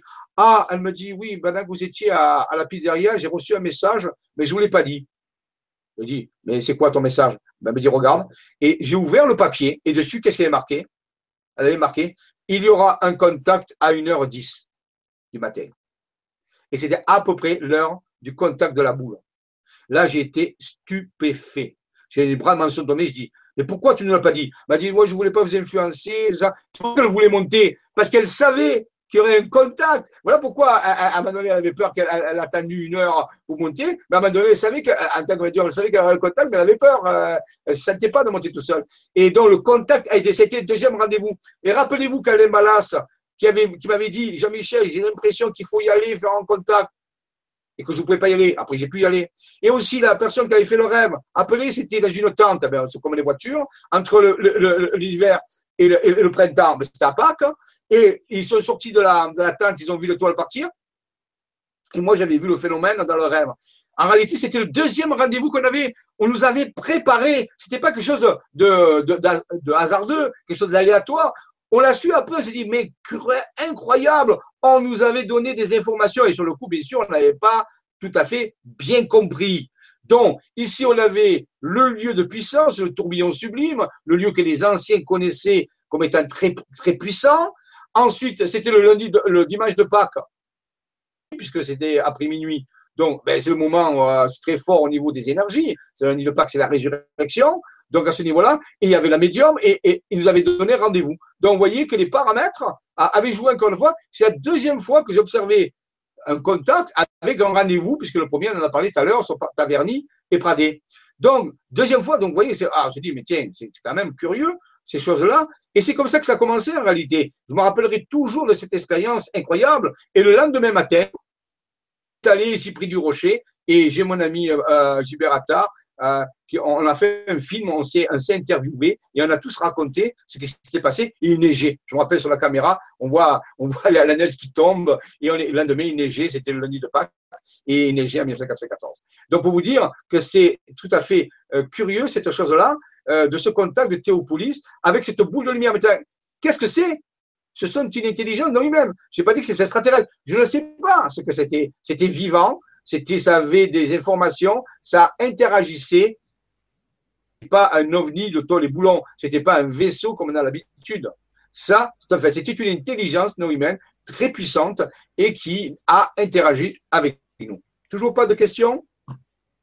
Euh, non, pas spécialement. Par contre, une petite réflexion peut-être personnelle que j'ai eue tout à l'heure quand tu parlais de Vortex, justement de Théopolis, ça m'a fait euh, prendre conscience d'un petit truc, en fait, je trouve très intéressant, enfin pour moi en tout cas. Bah, tu parlais tout à l'heure, tu sais, des, du système de Vortex double, inversé, sur lequel on a rebondi donc sur l'histoire de la Merkaba, tu vois, et qui serait certainement un système qui permettrait justement euh, d'accentuer euh, justement cette, peut-être euh, communication multidimensionnelle, ce, côté multidimensionnel, tu vois. Et, et du coup, bah ça, moi j'en reviens avec ces lieux comme ça qu'on qu'on appelle souvent des lieux euh, cosmotelluriques. Et cosmotellurique, c'est justement l'énergie de la Terre, l'énergie du cosmos. On parle encore de vortex inversé. Donc c'est la même chose que nous en fait, mais sur des lieux géographiques. et du coup, certainement que ces lieux-là, bah, c'est ce système énergétique qui fait que on a forcément peut-être des, des, contacts plus souvent. Regarde, on parle beaucoup, beaucoup de contacts au niveau des monts, par exemple, du garage, du mont Ventoux, de choses comme ça, parce que c'est certainement des lieux comme Théopolis où il y a ces fameux vortex cosmotelluriques qui permettent ces contacts-là. Enfin, en tout cas, peut-être d'accentuer ce phénomène-là. C'est clair. Tout à fait raison. Alors, c'est ma petite réflexion personnelle, mais ça me venait justement en lien avec ce qu'on disait tout à l'heure, donc euh, voilà. Elle est très bonne, Robin, tu as raison. Donc, il y a plein de lieux comme ça. Donc, vous voyez qu'il peut en avoir près de chez vous. Alors, les cartes que nous recevons quand on relie les sommets de montagne, ça donne des inscriptions ou des dessins. Ben, justement, euh, c'est avec ces lieux. Ces lieux sont répartis d'une façon géométrique. Et les cartes que nous recevons nous montrent qu'il y a des, informations qui sont données par la répartition non aléatoire de ces lieux. C'est ce qu'on a remarqué de façon empirique. Maintenant, je ne vous dis pas de l'expliquer, je dis simplement qu'on a expliqué avec des centaines de cartes qui ont été faites que ces lieux de puissance où il y a des apparitions d'intelligence non humaine avec des contacts, mais ben, ils ne sont pas répartis au, hasard. Ils ont une, entre une géométrie. On appelle ça parfois la géométrie sacrée, qui va donner la géographie sacrée, mais aussi parfois, euh, c'est pas forcément euh, purement géométrique. Parfois, il y a des inscriptions qui apparaissent. Parfois, il y a des dessins. Donc, on pourrait parler de géographie intuitive ou de géométrie intuitive, symbolique. C'est encore autre chose. Mais tout ceci, bien sûr, nous indique des lieux de puissance où il y a ces vortex cosmotelluriques dont on a parlé tout à l'heure, avec la contre-rotation comme des vortex euh, Merkaba. Voici euh, une, représentation plus euh, géologique du Dromont. Voici le rocher du Dromont, qui s'appelle aussi Théopolis. Et ici, un deuxième rocher, vous voyez, qui est à côté, qui s'appelle le rocher du sabot. Alors, c'est le nom officiel, Dromont-Sabot, mais les anciens appelaient ça Théopolis. Et ici, il y a quelque chose qui s'est écroulé. On sait que on va retrouver qu'il y a des morceaux de roche cassés. Donc on pense qu'il y avait quelque chose qui est ici. Peut-être que c'est ici qu'il y avait un temple. Certains disent qu'il y avait un temple dédié au, feu, à Annie, au bélier. Euh, ça, c'est important. Donc, mais ça, c'est des temps très anciens. Donc, les, initiés connaissaient ce lieu, mais on pense qu'il y a eu des séismes qui ont détruit euh, les, structures de temples qui étaient là. Et voici la chapelle qui est là. Bon, on ne la voit pas très bien parce que ça pixelise. Notre-Dame, où il y a une crypte. Et dans cette crypte, bien sûr, il y a des symboles alchimiques. Il y a aussi ce vortex qui s'active. Donc, mais ce vortex est gigantesque, il faut le savoir. Hein. Euh, donc, euh, c'est un lieu, rappelez-vous, du Théopolis. Nous en reparlerons dans d'autres vidéos avec d'autres thèmes. C'est un lieu d'une extrême importance. Vous ne pouvez même pas imaginer l'importance qu'il peut avoir, mais pour l'instant, on, le voit pour la première, le premier contact, enfin le deuxième contact que j'ai eu avec des intelligences non humaines. Mon ami Alain Ballas, justement, ce spécialiste euh, de, cet ingénieur, spécialiste de géométrie sacrée, de géographie sacrée, a étudié ça précisément, avec tous les calculs, ils ont fait tout ça, a remarqué quelque chose de particulier par rapport à Théopolis. Je vais vous le remarquer. Ici, si nous prenons le ciel, vous voyez, le ciel, une partie du ciel avait des constellations. Nous reconnaissons la constellation d'Orion, avec la ceinture d'Orion ici, et son étoile majeure, Alpha d'Orion, qui s'appelle Bétékeuse. Nous avons ici Procyon, qui veut dire avant le chien, Procyon, qui s'appelle aussi le petit chien ou Canis minor, avec son étoile Alpha Procyon. Alpha du Canis minor. Ensuite, ici, nous avons la constellation du grand chien, où l'étoile majeure est appelée Sirius, vous connaissez sûrement. Voilà. Ça, c'est le grand chien. Donc, grand chien, petit chien, Orion. Eh bien, ces trois constellations, on peut faire apparaître un lien de géométrie qui les relie. C'est pas évident, hein, on pourrait dire, imaginons, où est ce lien On va le voir apparaître, mais il y a une autre constellation ici, on peut dire qui est entouré par ces trois constellations qui s'appelle la constellation de la licorne. Il faut savoir que la licorne, symboliquement, c'est un animal qui est relié à la tradition du Graal, c'est-à-dire à la recherche du Graal, c'est-à-dire euh, ben, de, l'ultime découverte de la spiritualité. Du Graal. La licorne est un animal euh, qui fait partie du bestiaire du Graal. Donc, curieusement, on l'appelle aussi monocéros, la, corne unique, monocéros, donc la licorne. Maintenant, est-ce qu'il existe un lien entre ces trois constellations, regardez, mon ami Alain Malas a pu mettre en évidence qu'il y avait un triangle. Il n'est pas équilatéral, il n'est pas isocèle, mais équilatéral dans ce cas-là, voyez, et qui euh, relie les trois étoiles majeures de ces trois constellations. Et ces trois constellations sont des constellations qui, historiquement ou traditionnellement, sont très connues dans les courants ésotériques et traditionnels en spiritualité. Hein. On en reparlera plus tard, si vous voulez. Pour l'instant, on remarque que ces trois étoiles, pendant ces trois constellations, forment un triangle. Et au centre, il y a la licorne, l'animal du Graal, hein, un des animaux bestiaires du Graal. Bon, tu dis c'est curieux, pourquoi pas. Ici, mon ami Alain a pu mettre en évidence, grâce à des villages, grâce à des chapelles de villages, que autour dans la région de Sisteron, ici Sisteron se trouve par ici, euh, près de Digne-les-Bains aussi, il y avait, on pouvait reproduire les trois constellations. Ici, du côté de la Javie, la Javie, un petit village, qui a été illustré par l'affaire des Humites. Pour ceux qui connaissent l'ufologie, l'affaire Humo, l'affaire des Humites ont atterri, ce sont des extraterrestres qui auraient atterri sur la montagne qui s'appelle le Cheval Blanc, qui se trouve près de la Javie. Ici, elle configure la constellation d'Orion. Ce sont des villages qui configurent ça. Ici, c'est du côté de euh, Malmoisson. Malmoisson, c'est Canis Major avec Sirius Malmoisson. Et ici, Canis Minor, mais Procyon est devenu où il tombe sur Théopolis Saint-Génièse, curieusement. Et lorsqu'on relie ces trois points, la licorne apparaît aussi constituée. On a pu reconstituer euh, euh, cette, géométrie du ciel sur la Terre. Tout à l'heure, tu parlais de lieux cosmotelluriques. Ben, ce sont des lieux où l'énergie du ciel et la Terre sont reliées, mais de façon géométrique. Donc, c'est curieux qu'un des secrets de Théopolis ce soit relié à ce fameux triangle euh, équilatéral qui relie les étoiles majeures de trois constellations très importantes dans le courant traditionnel ésotérique et bien sûr identifié à Procyon qui veut dire avant le chien, mais quel chien bien sûr? Le Canis Major Sirius, le grand chien. Donc ça c'était une première découverte qui nous a fortifié en disant que Théopolis avait des secrets qu'il n'avait pas encore livrés, outre le fait qu'il soit un vortex multidimensionnel. Voici la, construction finalisée pour bien représenter cela. C'était un des secrets qui nous a mis sur la piste du secret de ce lieu magique. Voilà, donc ça c'est pour imaginer la licorne, hein, la, tradition. voilà, ça c'était pour illustrer. Donc cette cité de Dieu, Théopolis, quel autre secret il y a? Eh bien, Elle nous a, vous voyez, pour te dire que les contacts, ils ne sont pas au hasard. Là, on est en train de trouver que justement, le contact a lieu à Théopolis, pas pour rien, parce que c'est un lieu qui est connecté cosmothéoriquement, qui est un vortex, mais que pour les anciens, ils savaient qu'il y avait des, liens avec d'autres lieux et que ça faisait une géométrie particulière, donc ça pouvait renforcer encore le pouvoir de ce vortex. Donc maintenant, si nous, avons découvert ça en, travaillant avec Alain, c'était 3 heures du matin, je me rappelle, il était, Istres à l'époque, et on est un plancher sur Théopolis, et à un moment donné, on, a eu une révélation, on a mis une carte sur le, sur le mur, et ensemble, on a pu trouver euh, cette première relation. Alors, euh, sur la carte, on a, vu que Théopolis, ben, ça veut dire la ville de Dieu, si on traduit le terme Théopolis. Et dans la région, il existait trois autres endroits qui portaient le nom de Ville-Dieu. Il faut le savoir, un seul mot, Ville-Dieu. Un qui était dans la Drôme, euh, qui s'appelait Ville-Dieu, et dont l'église était dédiée à Saint-Michel l'Archange, et curieusement, si un jour vous allez dans cette église, à Ville-Dieu, je crois que c'est dans la Drôme, hein, euh, Drôme, oui, oui, Drôme.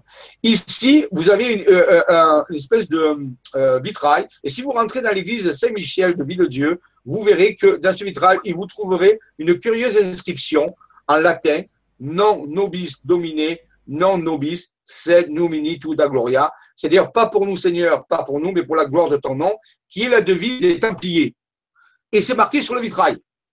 Donc, ville dans euh, avec une église dédiée à Saint-Michel, qui est l'archange du cosmothéisme, de l'alchimie, il faut le savoir, hein, dans l'ésotérisme, Saint-Michel est l'archange de l'alchimie, mais aussi relié aux Templiers, dont les anciens connaissaient la valeur de ce ville-dieu. Il existe un autre ville-dieu qui est un petit hameau. Alors là, il est près de Manosque, de la ville de Manosque, qui vient de Man, qui veut dire les mains, hein, et donc, Manos, et devant l'église de Manos, il y a, regardez, cette espèce de curieux pentagramme qui a été installé devant l'église, l'entrée de l'église, dans laquelle il y a une vierge noire. Il faut le savoir, la région, pour ceux qui connaissent ces choses-là, ce sont des points d'énergie, ce sont des repères d'énergie. La vierge noire est un symbole aussi de cosmotélurisme. Et pas très loin de Manos, il y a un petit hameau qui s'appelle Ville-Dieu. Ah oui, petit hameau Ville-Dieu. Et il y a une église dans un cimetière dédié à Sainte Marie-Madeleine. Alors curieusement, là aussi, euh, il y, a, des liens ésotériques à travers tout ça. Oui, c'est un lien traditionnel, symbolique. Il faut avoir pas mal de connaissances pour relier ces lieux entre eux.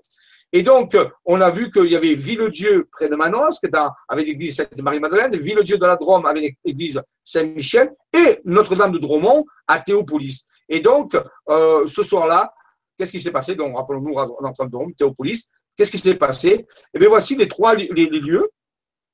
Et on va travailler dessus. Et à un moment donné, on va obtenir quelque chose.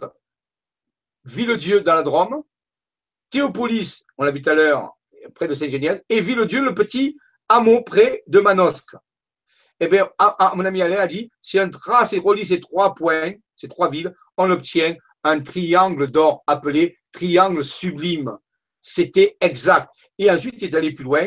Il a euh, euh, identifié qu'il y avait des, axes particuliers. Donc ici, il appelait l'axe Isoré, parce qu'on relie la ville Istres vers Val d'Isère. Donc vous voyez, Istres, Isère, donc c'est l'axe Isoré, peut-être relié à Isis, on ne sait pas. Ici, vers le Mont-Blanc, on passe sur Théopolis, on passe à un village qui s'appelle les Mets. Les avec des pénitents des qui sont des énormes roches. Et les ça viendrait du mot méta, qui veut dire les bornes, montrer au-delà de la borne, au-delà euh, d'un certain lieu, on rentre dans un territoire sacré. Et ici vit le Dieu, donc le petit hameau, avec Sainte Marie-Madeleine, passant par le village de Riance, où il y a aussi le Vierge Noire.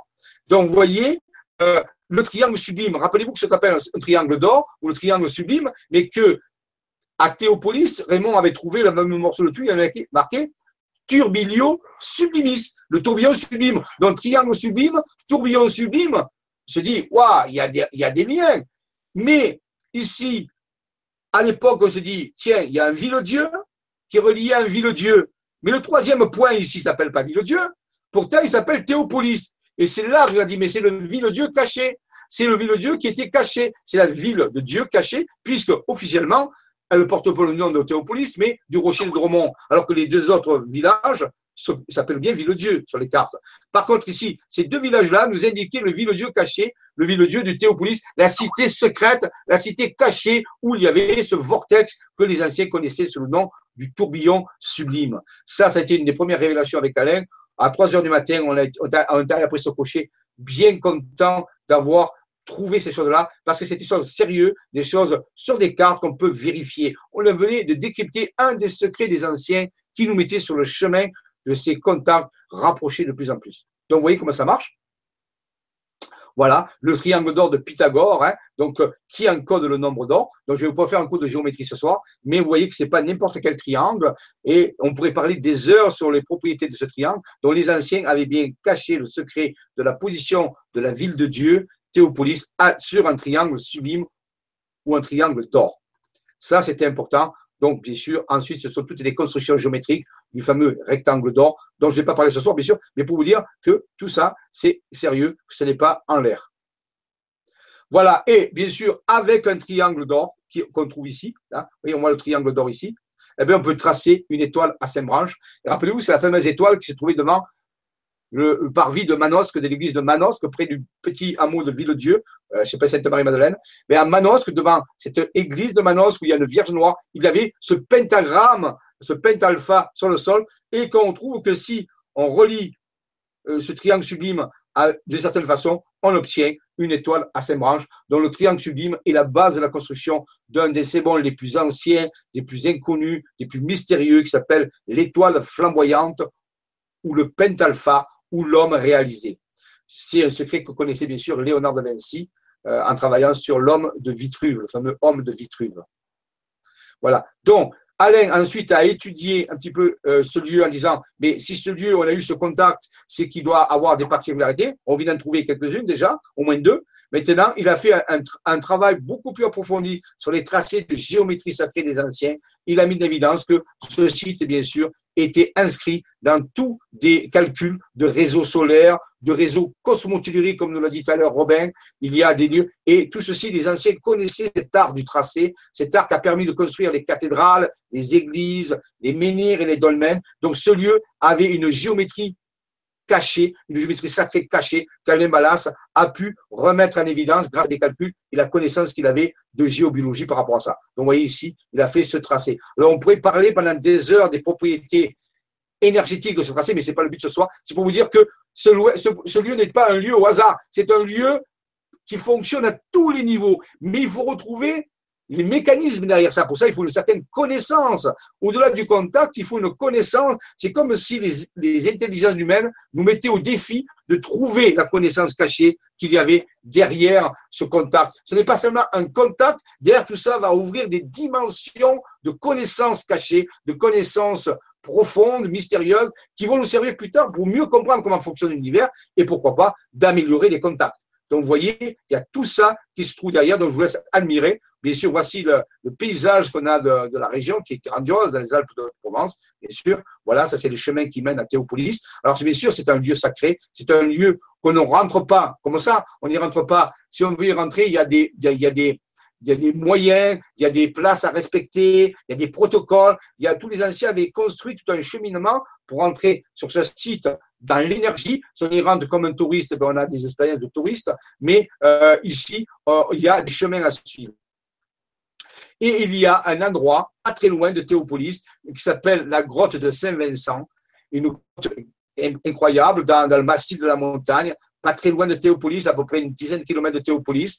Dans la montagne, une grotte Saint-Vincent qu'on appelle. Et là, cette grotte, en réalité, est le point d'enclenchement de tout le site. Vous voyez, il est là, il est situé ici. Et eh bien, si on travaille dans cette grotte, on active tout le site énergétique, selon une procédure, bien sûr, qui doit être précise et bien connue des certains géobiologistes.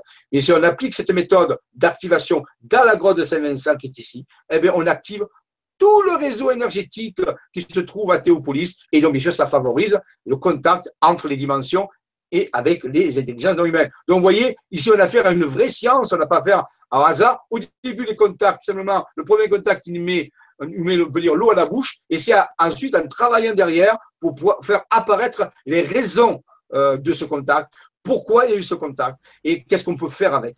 Voilà, ça c'est vraiment important. Je reviens encore à cette image, vous comprenez comment tout ceci, les anciens connaissaient cette science que nous avons oubliée. Et bien sûr, ce sont des endroits qui ouvrent entre les dimensions, portes ouvertes sur d'autres dimensions, des portes induites qui font, où les systèmes de réalité peuvent parfois se chevaucher. On peut faire rentrer en contact avec d'autres intelligences non humaines, comme on l'a vu avec la boule de plasma qui était là, qui d'après moi est un être vivant. C'est quelque chose de vivant, ce n'est pas une technologie euh, comme nous avons l'habitude, c'est quelque chose de vivant. Mais je suis sûr, et je en parlerai d'autres expériences plus tard, où on est en contact avec d'autres formes d'intelligence sur ce type de lieu. Alors bien sûr, c'est pas le Dieu unique, il y en a d'autres, on a parlé depuis garage tout à l'heure, on a parlé du, du Mont Ventoux, il y a plein de lieux comme ça, mais ils obéissent tous à une géométrie sacrée et une géographie sacrée. Il y a des règles. Si l'on ne connaît pas ces règles, on a peu de chances, euh, ou de façon plus ou moins aléatoire, d'avoir un contact. Mais ils, obéissent tous à une grande règle générale, très importante à comprendre pour mieux euh, appréhender ces contacts. Ces, lieux, on les appelle parfois aussi des omphalos, qui veut dire les nombrils. C'est des endroits qui sont des points de, passage entre les dimensions ces omphalos ont été étudiés. On va le retrouver chez les Grecs dans le fameux temple de Delphes, le fameux temple de Delphes, temple de la connaissance de Delphes, où il y a un omphalos. Mais il y a des personnes qui ont étudié la structure géométrique de ces points, euh, comme des nombrils, si vous voulez, des points de contact.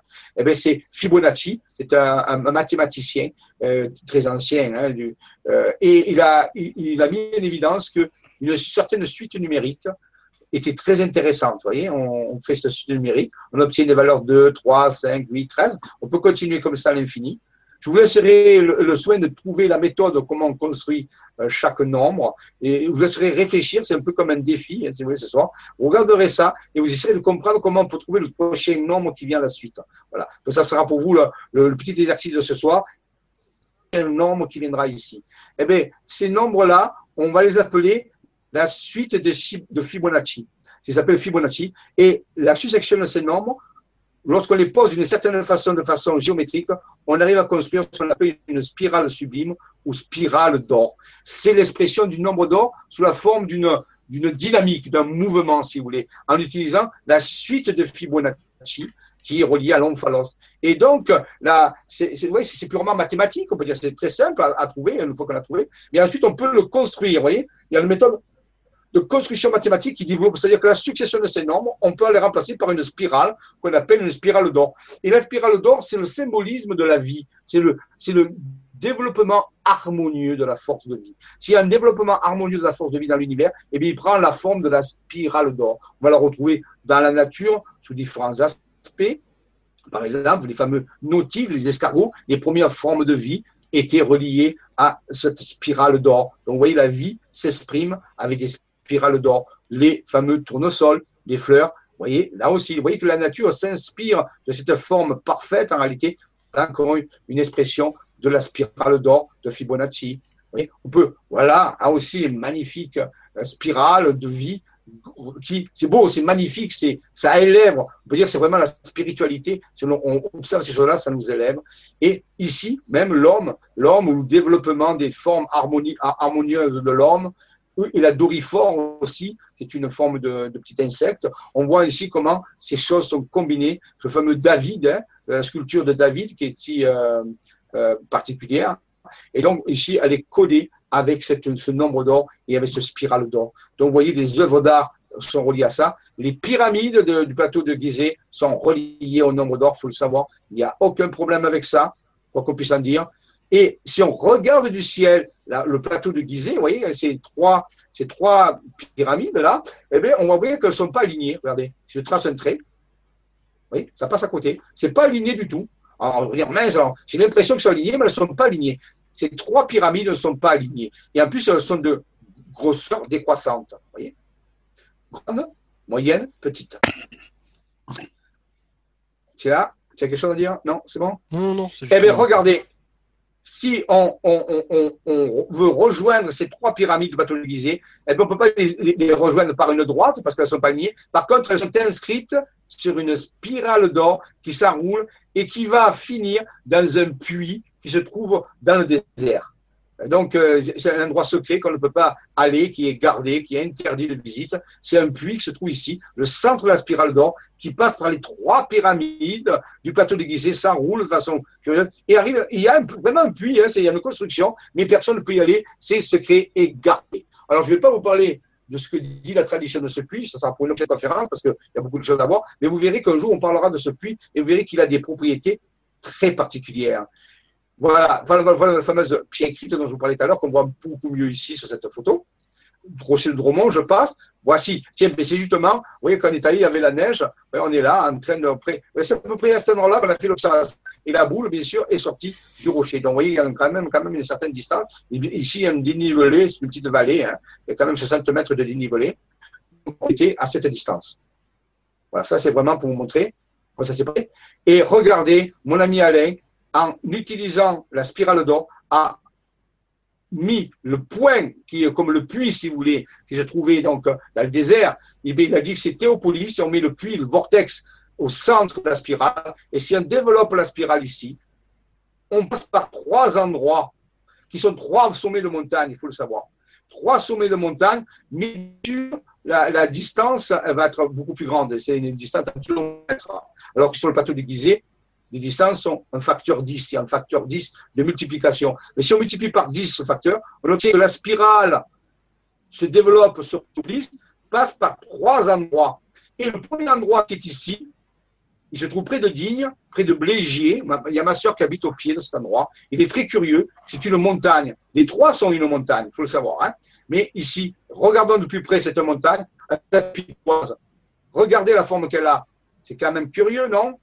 Le pic d'Oise qui passe par les trois, euh, par la spirale d'or, c'est une montagne en forme d'une pyramide. J'y suis monté au sommet, et au sommet, il y a une plateforme comme, la pyramide de Gizeh, il n'y a pas de sommet, donc c'est une plateforme en haut, et on monte par là, c'est assez hard, et donc c'est très intéressant, je dis, et c'est quand même incroyable que c'est comme si on avait le plateau de Gizeh, mais une puissance de 10 au-dessus de 10, mais ce pas des pyramides construites par l'homme, c'est des montagnes. Et les deux autres existent aussi, elles sont équivalentes. Regardez, on est allé plus loin. Avec mon ami Raymond, un jour, on est monté au sommet de, la, de cette pyramide. il, a, il a mis une montre avec un altimètre et il a mesuré l'altitude au pied du pic de l'Oise. Et puis, quand on est arrivé au sommet, il a mesuré l'altitude. Et la différence a donné 144 mètres. Et bien, 144 mètres, c'est quoi? Ben, C'est exactement la hauteur de la pyramide, de la grande pyramide du plateau de Il faut le savoir. Alors là, c'est grave. Et la distance entre Théopolis et le pic de l'Oise, à vol l'oiseau, est de 16,2 km, c'est-à-dire le nombre d'or multiplié par 10, puisque le nombre d'or, c'est 1,618, c'est-à-dire 1,62, multiplié par 10. Donc ici, on se dit, mais c'est comment c'est possible que l'Égypte, euh, qui date de plusieurs milliers d'années, euh, on retrouve cette structure avec des montagnes, avec des structures qui sont beaucoup plus anciennes? Alors on s'est posé la question, on dit, mais qui a copié sur qui? Quel est le modèle originel? Quel est le pattern originel? Ça fait beaucoup de coïncidences comme tout ça. Hein. Ça fait beaucoup de coïncidences. Hein. maintenant, je, vois, euh, donc euh, tu me montrais tout à l'heure une, une euh, théopolis avec les constellations, notamment celle d'Orion. Et si je raconte pas de bêtises, je crois que les trois pyramides du plateau de Gizeh représentent également les trois constellations. Je crois que c'est Al-Nila, mais autres, je sais plus lesquelles exactement, du centre justement de la constellation d'Orion. C'est ça. Ouais. Et, cacher. Et ouais, et c'est pas celle-là, c'est pas ces trois enfin, pyramides, ces trois sommets de montagne qui représentaient tout à l'heure justement la constellation d'Orion? Non. Non, c'est encore autre non, chose. Euh, pas des villages, mais tu as raison, euh, c'est un peu plus bas. C'est-à-dire que la, constellation d'Orion était représentée vers haut, vers la Javi, par des villages beaucoup plus hauts. Mais on retrouve que le plateau déguisé représente, les trois pyramides représentent les trois étoiles de la ceinture d'Orion dont tu viens de parler. Tu as découvert le secret caché des anciens, il y avait dans les Alpes de Provence une structure dix fois plus grande que le plateau de Gizeh qui renfermait le secret géométrique du plateau de Gizeh. La question, c'est beaucoup, beaucoup plus ancien. C'est beaucoup plus ancien que l'Égypte. Alors, comment expliquer ça? Est-ce que c'est un hasard? C'est pas possible, vous avez compris. Il y a la rencontre avec le, vortex, la pierre écrite, la géométrie sacrée du triangle sublime, on l'a vu tout à l'heure. on a vu tout à l'heure le, réseau solaire d'Alain Ballas qui prouve. Et en même temps, on montre que ça révèle euh, trois sommets de montagne qui sont répartis comme les pyramides du plateau de Gizeh et dont un premier sommet à la même hauteur de dénivelé que la grande pyramide. Et puis c'est pas rien. La place? C'est pas rien. 144 en plus, c'est quand même pas rien. Ah, pour ceux qui font un petit peu de recherche, 144, on le retrouve assez souvent quand même. 12 fois 12, 144. Et vous voyez, donc, euh, euh, on, a des données. Donc, vous voyez que ce, ce contact qu'on a eu débouche sur des énormes découvertes incroyables au cours des années, bien sûr. Et ça, vous pouvez vérifier. On peut vous amener sur la pyramide, vous pouvez la voir, la photographier, monter, euh, tout, faire. On a fait plein de choses. Cette pyramide, elle existe. Vous pouvez la théopolis, vous pouvez mesurer sur la carte, vous pouvez vérifier. Tout est mesurable et vérifiable. Il n'y a aucune. Donc, un contact, c'est comme si ces boules de lumière nous avaient attiré notre attention sur quelque chose pour qu'on puisse y trouver plein de, connaissances qui vont nous servir pour plus tard, bien sûr, pour comprendre comment marche cette géométrie sacrée, comment marchent ces vortex, ces portes dimensionnelles, ce contact avec les intelligences humaines. Ici, nous avons la preuve qu'il y a une intelligence humaine puisqu'elle nous a donné des choses vérifiables qui, à travers notre propre intelligence, on peut les vérifier, bien sûr. Mais ça demande du boulot. C'est pas tombé comme ça tout cru. C'est des années de recherche. Mais c'est un secret incroyable que peu de personnes savent et qui, rappelons-nous, a été délivré par les intelligences non humaines bienveillantes pour attirer notre attention sur des choses tellement que personne ne peut imaginer que la structure du plateau de Gizeh se trouve dans les Alpes de Provence avec un facteur 10 et dont la date est beaucoup plus ancienne. Eh ben, ça fait beaucoup d'éléments tout ça, beaucoup de, points à, rechercher, d'éléments à, assembler. Ah oui, là, on va s'arrêter là pour ce soir, puisqu'on a dit que ça oui. à moins de quart. Exactement, j'allais te le dire. On a d'autres contacts, rassurez-vous, si vous croyez avoir tout vu, on n'en est qu'au début. Là, il faut savoir que ça date déjà à peu près 15 ans, 15 à 20 ans derrière ça. Depuis, bien sûr, on a aller beaucoup plus loin. Mais il a fallu quand même œuvrer. On a les contacts, mais derrière, il faut travailler. Euh, euh, ça ne s'arrête pas tout seul. Il faut faire des kilomètres, il faut aller de côté, il faut aller vérifier. Voilà, on est allé à Théopolis, on est allé peut-être 50 fois depuis. Donc, je veux dire, on y va toutes les années. Mais, vous voyez, mais c'est là, c'est palpable, c'est vraiment solide. Eh bien, écoute, Jean-Michel, j'ai peut-être deux, deux, trois petits commentaires avant juste que tu reprennes, si tu veux. Comme ça, voilà. Euh, puisque tu parlais justement d'orbes lumineuses que tu as vu apparaître, j'ai Sandra, bonsoir Sandra, qui nous fait depuis plusieurs mois, j'ai des orbes lumineuses sur mon corps et aussi dans mes yeux. Je ne peux les voir, en, je peux les voir en fonction de la luminosité et euh, en reflet sur mes lunettes. Qu'est-ce que cela signifie? Ça te parle ça, ah les ben, orbes lumineuses autour euh, ah ah ben, peut-être qu'elle a aussi des facultés, je ne sais pas si comment elle les voit, ces orbes, par un appareil photo, si elle les voit avec ses yeux, je sais oui, Non, euh... euh directement, hein, puisqu'elle elle les voit sur son corps, en fait. Donc, euh, euh elle peut avoir des facultés, de, des facultés. Actuellement, pas mal de gens on commence à avoir des facultés qui se réveillent. Autour de moi, plein de gens qui, qui reçoivent des informations sérieuses mm. et qui me font part qu'ils ont des facultés qu'avant qu'ils n'avaient pas réveillées, qui n'étaient pas réveillées, qui maintenant se réveillent. Donc peut-être qu'elle se, elle commence à, à, rentrer dans cette claire vision, on peut dire. Elle commence à voir ces orbes qui étaient là depuis longtemps, je pense, mais qu'elle ne les voyait pas avant. Et donc, ce sont des, des phénomènes d'énergie, des phénomènes électromagnétiques, spirituels, ou des vibratoires, qui sont le fonctionnement de son corps Peut-être que ça peut être aussi des manifestations d'entités bienveillantes, parce que souvent, des entités, on dit souvent dans les recherches de physique très avancées, on dit que les, entités des plus hautes vibrations, des plus hautes dimensions, n'ont plus de forme anthropomorphique, mais que la forme qu'ils prendraient, par exemple des entités de cinquième dimension ou de dimension supérieure, prenaient des formes circulaires, des formes sphériques. Ça, c'est vraiment important. Donc, euh, il est possible que ce soit des, petites entités ou d'autres choses, ou alors des phénomènes énergétiques bienveillants. Ça n'est pas comme elle se sent. Si elle se sent bien, tout ça, mais peut-être qu'elle commence à voir ces choses-là. Oui, bah, il y a quelqu'un tout à l'heure, euh, bon, je sais plus la question, qui parlait justement, est-ce que notre ADN euh, évolue, change, etc. Bah là, c'en est un petit peu la preuve, quoi. C'est, c'est, c'est, notre ADN, de toute façon, il évolue en fonction de notre conscience constamment, et euh, certaines évolutions peuvent mener justement à développer ces, ces visions un petit peu multidimensionnelles, justement. Et euh, c'est, certainement ce qui se passe, euh, je pense, chez toi, hein, Sandra. Il comme tu dis, hein, c'est des capacités qui sont en train de, comme toi-même. Tiens, d'ailleurs, tu parlais de, de voir les auras autour des gens. J'ai une amie qui, qui, a ça également. C'est voilà. Est-ce que le but après c'est de les avoir ou pas? Non, faut laisser venir. Et euh, ce sont des choses. Si tu l'as, c'est que ça, ça va t'être utile ou quoi, comment, je sais pas. Euh, tu tu, tu, disais tout à l'heure, donc Sandra, que tu faisais des recherches également sur Internet là-dessus. C'est bien, maintenant, ne, ne, ne, te blinde pas trop la tête avec ça, j'ai envie de dire, mentalise pas trop tout ça, vis la chose, vois ce que ça t'apporte et demande à la limite les infos à ton être intérieur. Jean-Michel qui parle beaucoup de l'être intérieur, je pense que ce sera ton meilleur guide parce que ton être intérieur, c'est toi-même en fait. Donc, euh, tu auras vraiment des réponses qui seront personnelles. Ce que tu vas trouver, il y a tellement de blabla sur Internet, tellement de tout et n'importe quoi qu'il faut vraiment faire attention.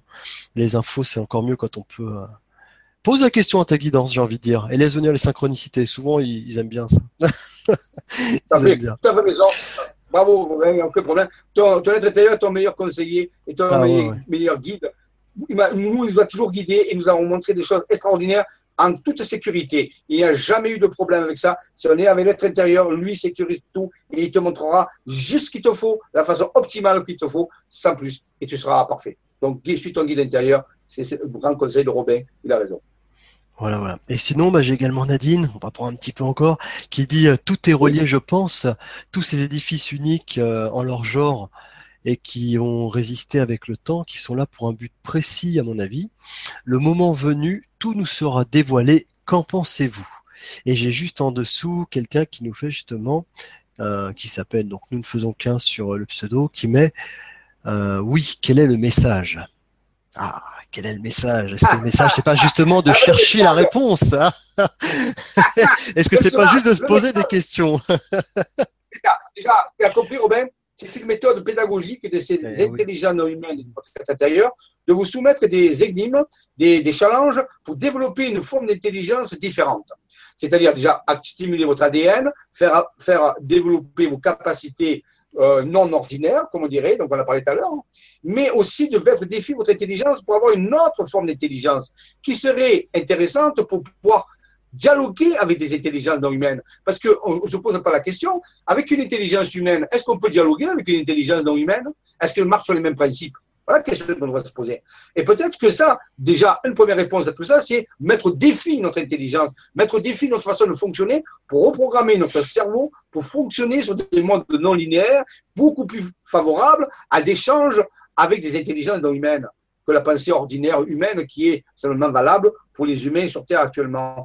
Donc, c'est déjà un premier. Et oui, ça marche. Maintenant, si vous suivez au cours des chroniques, au cours du temps, ce secret ou ces secrets vous seront révélés étape par étape. Oui, il y a un plan. Oui, il y a des révélations. Elles ne sont pas pour très longtemps. Nous avons reçu déjà des nouvelles informations, mais nous les révélons étape par étape pour que vous puissiez profiter de ce challenge de réflexion, de cette transformation.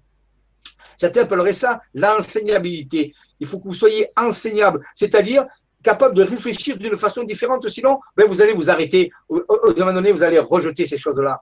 Et vous avez le, tout le droit de le faire. Mais en travaillant sur vous, en faisant travailler votre intelligence, vous verrez que ces choses extraordinaires vont devenir beaucoup plus accessibles, beaucoup plus logiques, beaucoup plus Ah, je ne l'avais pas vu comme ça. Et ça, ça fait partie du chemin. On ne peut pas transmettre le but ou le, grand schéma directement. Il faut que la personne se transforme, subisse une certaine catégorie de transmutation, dirait l'alchimiste, transmuter le blanc en or pour pouvoir que cet or puisse comprendre la révélation finale. Il y en a une, bien sûr. Elle concerne cette période que nous vivons, que les anciens nous ont averti depuis longtemps. C'est le message des pyramides, c'est le message de tous les temples, c'est le, le, message de tous les, toutes les constructions sacrées qui nous informent que cette période que nous vivons va avoir des extraordinaires. Certains appellent ça l'apocalypse, qui veut dire lever le voile. Il n'y a rien de mauvais là-dessus. Il n'y a rien de catastrophique derrière. Il y a simplement une levée de voile. Mais encore faut-il être prêt être enseignable pour recevoir ces nouvelles données. Et c'est ça, cette quête est jalonnée de défis, de challenges pour avoir notre transformation. C'est une partie du secret. La seconde partie du secret viendra après que vous ayez franchi, et rassurez-vous rapidement, euh, tous ces challenges pour pouvoir recevoir de façon tranquille, optimale, ces révélations sans que ça vous bouscule, sans que ça vous perturbe, parce que ce n'est pas le but euh, des révélations. Eh ben écoute Jean-Michel, je t'adore. Tu viens juste de répondre exactement à la toute dernière question que je voulais te poser, que j'avais mis de côté. je me suis dit on va finir avec ça. Ben écoute, j'ai plus rien à dire. Alors je vais quand même la poser pour, que vous compreniez. Excuse-moi, excuse-moi, excuse-moi. Mais tu laisser le plaisir quand même de la poser parce que c'est normal. C'était donc Sandra également qui nous mettait. Euh, que va-t-il se passer dans les mois à venir et quel est le lien entre le changement vibratoire et les événements? Donc, que va-t-il se passer dans les mois à venir? Bah, Laissons venir déjà ce qui vient, mais surtout quel est le lien entre le changement vibratoire et l'événement? L'événement dont on parle, le grand changement, certainement. Et ben c'est justement que ce changement vibratoire nous permet euh, d'avoir accès à une réflexion différente, d'avoir accès à des informations qui nous font réfléchir, qui nous font changer. Et on a besoin de ce changement avant d'attaquer ce grand événement.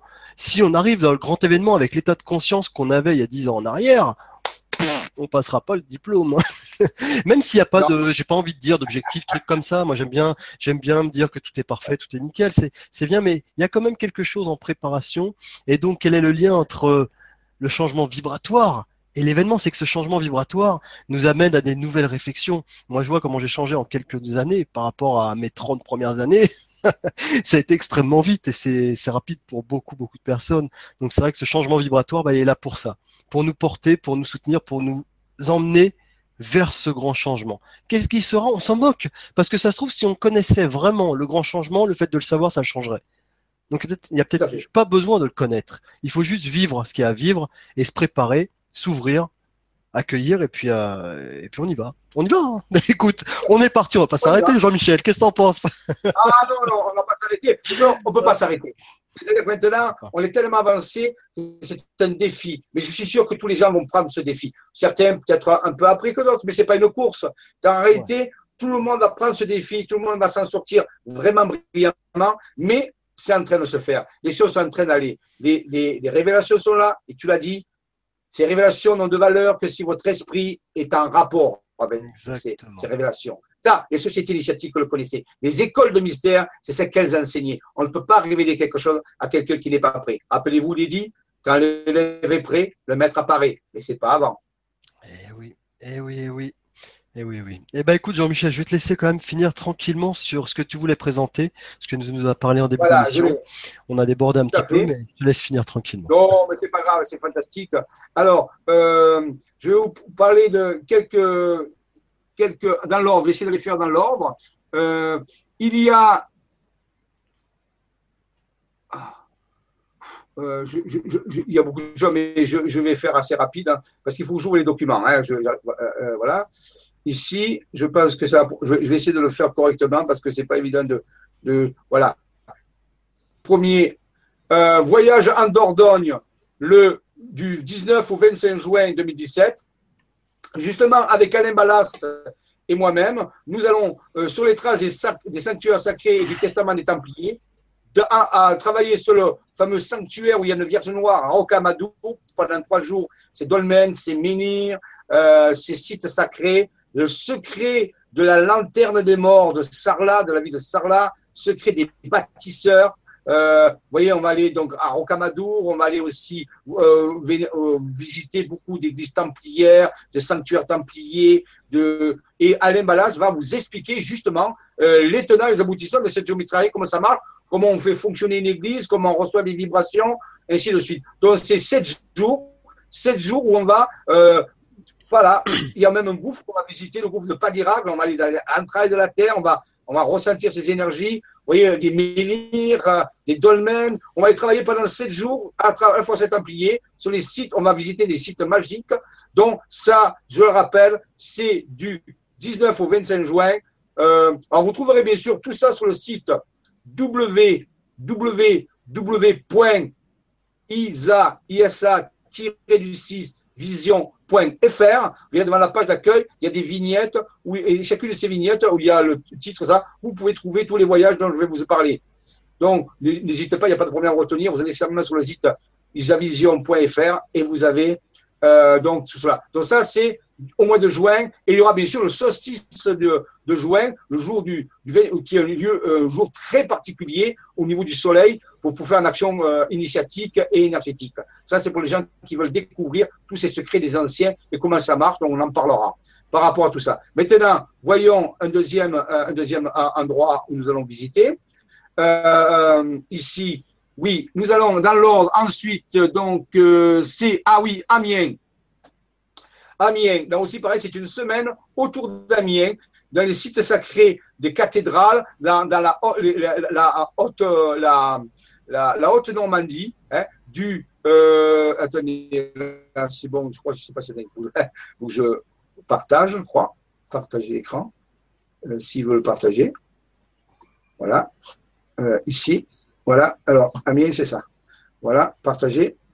Voilà. grand voyant de la région du, du 5 juillet au mardi 11 juillet, dans la région d'Amiens, pour le projet Taurus d'Or, ça c'est pour le 28 juillet 2019, on va travailler sur les sites énergétiques, on va travailler sur le secret du carré magique de Jupiter et on va travailler tout autour de la région d'Amiens, avec les cathédrales d'Amiens qui renferment le secret de Jean-Baptiste, de la tête de Jean-Baptiste, un des plus beaux labyrinthes euh, du monde. Le labyrinthe d'Amiens, on parle souvent du labyrinthe de Chartres, mais le labyrinthe d'Amiens est fantastique. Donc, sept jours euh, euh, sur des sites sacrés autour de la région d'Amiens, Beauvais, ainsi de suite, Reims, tout ça. Donc, des, endroits très, très particuliers où il y a les, encore les secrets des anciens mis dans les cathédrales, voici, pour activer l'énergie planétaire. Donc, vous retrouvez ça aussi sur le site. Je rappelle les dates du 5 euh, juillet euh, au 11 juillet, une semaine aussi dans cette région. Maintenant, euh, nous allons encore voir plusieurs. Justement, après, nous avons ben, Théopolis. Les trois jours à Théopolis, je vais vous parler de ce site sacré. On va travailler sur trois jours autour de Théopolis et Théopolis. On y sera le 22 juillet, la fête de la Sainte Marie-Madeleine. Donc euh, là, c'est extrêmement particulier. Donc je vais vous partager l'écran. Ici, euh, Théopolis, trois jours. Vortex de Théopolis, il est là. Et euh, voyez, du 20 au 22 juillet, on va aller faire trois endroits, et donc un endroit est Théopolis, le jour du 22 juillet. On va aller à Ganagobi, le monastère de Ganagobi, très curieux, très particulier, où il, y a des traces du Saint Graal, on ira voir ça. Et on, ira aussi euh, sur un haut lieu de puissance près de Théopolis, un endroit qui s'appelle le fauteuil d'Isis, où il y a une énorme énergie. Trois jours immergés sur un site sacré pour et peut-être qu'on aura peut-être des contacts, on ne sait pas, si on se prépare bien, du 20 au 22 juillet. Vous trouvez ça aussi sur le site Isavision. Ensuite, je continue mon petit parcours. Assurez-vous, c'est presque fini. Ensuite, à quelque chose de très, très intéressant aussi, pas très loin, où Alain avait tracé, rappelez-vous, la constellation du euh, d'Orion, tu as dû en parler, près de la Javie, un petit village qui s'appelle Pras, où mes parents habitent, un endroit très, très particulier on va aller, comme chaque année, passer cinq jours en immersion sur des lieux de contact. Euh, alors, attendez, là, il faut que je partage l'écran. C'est pas évident. Oui, voilà. Ici, voilà. Euh, je crois que c'est ça. Ah non, euh, pardon. ça, c'est encore ça. attendez. je retrouve. Alors, le temps, le, temps, que Jean-Michel retrouve son truc, j'en profite. Vous retrouverai toutes ces informations, je le redis encore une fois, sur le site www.isa-vision.fr. D'accord? isa-vision.fr, vous retrouverez tout ça, tout est, tout est détaillé sur le site, donc euh, voilà. Alors attendez, alors je vais essayer de trouver euh, euh, mon, mon, Oh, je ne l'ai pas, c'est pour ça que je ne le trouve pas. Donc il n'est pas là, pas de mystérieuse. Alors oui, il y a cinq jours, c'est du 25, mais je ne l'ai pas là, je ne sais pas où il est passé. Eh ben, cinq jours en immersion totale de la nature de la montagne de Prades, hein, de toute façon. tu, as, fait toi-même, tu es venu il y a il y a un ou deux ans à ça. Il y a deux ans, c'est là où je t'ai rencontré d'ailleurs, il y a deux ans. Voilà, exactement. Euh, donc, je ne sais pas où il est passé. Euh, J'ai dû le perdre en route. Mais donc, c'est du 25. C'est du 20. Attends, je vous donne les dates. Ça intéresse. Donc, c'est dans l'endroit où il y a la constellation d'Orion, dont tu as parlé tout à l'heure. C'est un lieu où on va travailler justement les contacts interdimensionnels. Euh, donc, euh, pendant cinq jours, sur la magie druidique, la magie druidique et féerique, on, on c'est du 25 au 29 juillet. 25 au 29 juillet. Donc, vous trouverez ça encore sur le site Isavision. Donc, euh, ça, c'est pour les gens qui veulent travailler vraiment pratiquement sur le contact. On va créer des inductions sur des sites magiques pour voir si on peut rentrer en contact avec des intelligences non humaines sur le terrain. Et où pendant cinq jours, on va travailler avec la tradition druidique, sceptique et féerique. Et ensuite, nous avons euh, donc un deuxième, un deuxième, euh, un dernier, un dernier, un dernier lieu. C'est pour le mois d'août. Le mois d'août, là, c'est 15, euh, deux fois quatre jours dans l'Aude, dans, dans le Haut-Razès. Et là, c'est vraiment très important. Pourquoi? Parce qu'on va travailler pour les énergies du 21 août Bien sûr, dans tous les lieux où on va, on va travailler pour les énergies du 21 août 2017. Rappelez-vous, rappelez-vous qu'il y a cette éclipse sur Yellowstone. Et donc, au mois d'août, du 7 au 10 août, il y a quatre jours. Et ensuite, du, euh, du, du, 12, du 12 au 15 août, deux, encore deux fois quatre jours, dans, dans, dans l'ordre mystérieuse. Et là, on va travailler sur les endroits, vous voyez, avec des cartes où il y a eu des contacts avec des intelligences non humaines, où on va travailler pour le 21 euh, août 2017 sur une carte très particulière qui nous indique un endroit qui s'appelle FA, FA, où on ira travailler pour que l'éclipse se passe de la meilleure façon. Donc, deux fois quatre jours en immersion totale du côté de Rennes-le-Château, dans l'ordre mystérieuse, sur des hauts lieux sacrés où il y a des vortex, et au Bugarache, bien sûr, Bugarache est au programme cette année. On va travailler sur la base de Bugarache. Nous avons eu des révélations et nous avons reçu la carte, le plan de la base de Bugarache. Ces personnes qui seront là, vous le verrez. On va travailler sur la base de Bugarache et on va travailler sur d'autres lieux aussi très, très puissants pour préparer cette éclipse. Ça, c'est le travail qu'on fait sur le terrain pour pouvoir euh, œuvrer euh, avec, avec des contacts d'intelligence non humaine. Mais aussi, et, aussi, ce qui est important, je, je l'annonce, euh, il y aura une émission spéciale qui sera faite. Il y a un cadeau immense qui sera fait du 9, euh, non, du 6 au 28 mai. Retenez bien cette date, 6 au 28 mai.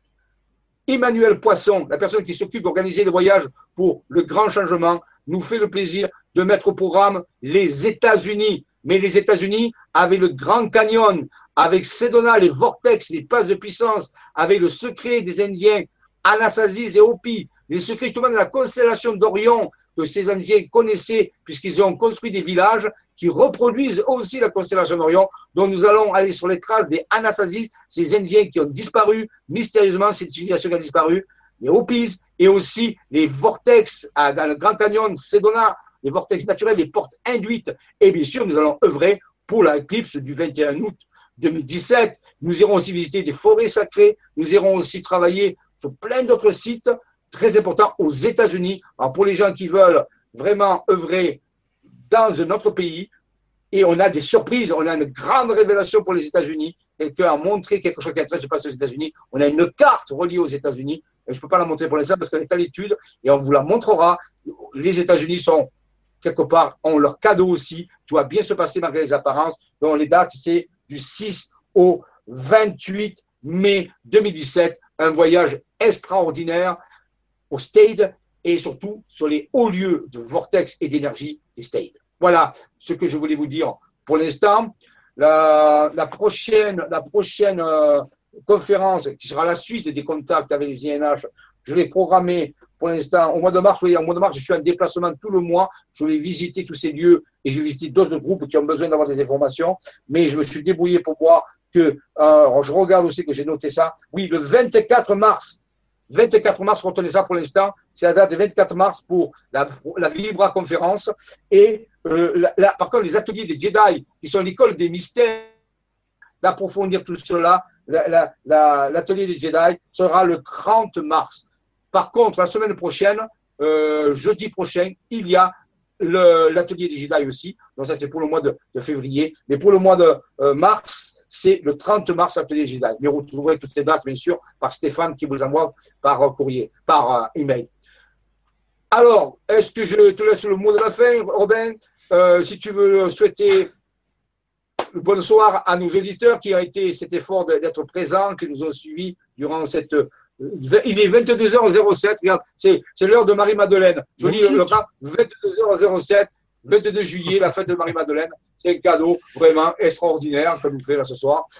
Voilà, donc je te laisse le mot de la fin si tu veux, Eh ben, écoute, bah, comme tu disais, hein, merci à tout le monde d'être présent.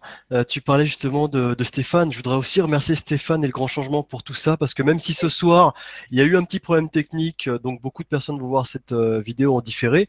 merci quand même de nous proposer de, de nous offrir la parole librement, en toute simplicité, euh, sans appréhension quelconque. Chacun prend ce qu'il a à prendre. Et euh, moi, j'ai simplement envie de dire bonne route à tous. Amusez-vous bien avec tout ça, quelle que soit l'importance de ce qui se prépare devant nous. Euh, c'est un cadeau, c'est un cadeau. Donc, comme comme comme je lis là sur, je cite, le, monde a besoin de changement. Incarnons ce changement, vivons-le et surtout profitons-en. Merci. Très bonne soirée à vous tous. Très bonne soirée à toi, Jean-Michel. À très bientôt. Merci. Alors, je vais vous faire un cadeau ce soir. Vous voulez voir un vortex? Regardez bien votre écran. Et le vortex apparaît. Le voilà. Vous voyez, c'est ça un vortex. Magnifique. Hein vous avez un vortex chez vous. Et si vous buvez de cette eau vortisée, elle est très énergétique. Vous pouvez faire l'acquisition de ces vortex sur des sites comme, euh, comme Amazon, par exemple. Et vous verrez, vous ça vous de l'eau. Donc, vous voyez, le vortex de Théopolis, est-ce qu'il ressemble à ça? On ne sait pas. Et ici, on en a un. Alors, je, suis- je suis obligé de rebondir. Je suis obligé de rebondir, Jean-Michel. Tu me tends la perche, là, franchement. Tu me tends la perche parce que Ouais. je vais proposer cet été des ateliers pour fabriquer so- soi-même ses propres vortexeurs. ben Voilà. Donc, euh, bah, Ah, voilà, mais cet été, euh, je proposerai. Mais justement, j'ai fabriqué mon propre vortexeur euh, il y a, il y a, il y a pas très longtemps. Et euh, je propose aux gens justement de fabriquer leur propre vortexeur. Donc, euh, en effet, l'eau est bien meilleure, bien plus dynamisée. Et, euh, ça se voit, elle est vivante, elle est belle, elle est bonne. Et, surtout, ça, ça régale. Donc voilà, merci Jean-Michel de ce petit, ce petit clin Ah, d'œil. connectés, je vous jure, je savais pas. Eh je te souhaite beaucoup de réussite dans les vortex, il n'y a pas de raison. Que la force soit avec vous, qu'elle y reste. Bonne soirée, merci à tous et à bientôt pour de nouvelles aventures. Bonsoir tout le monde.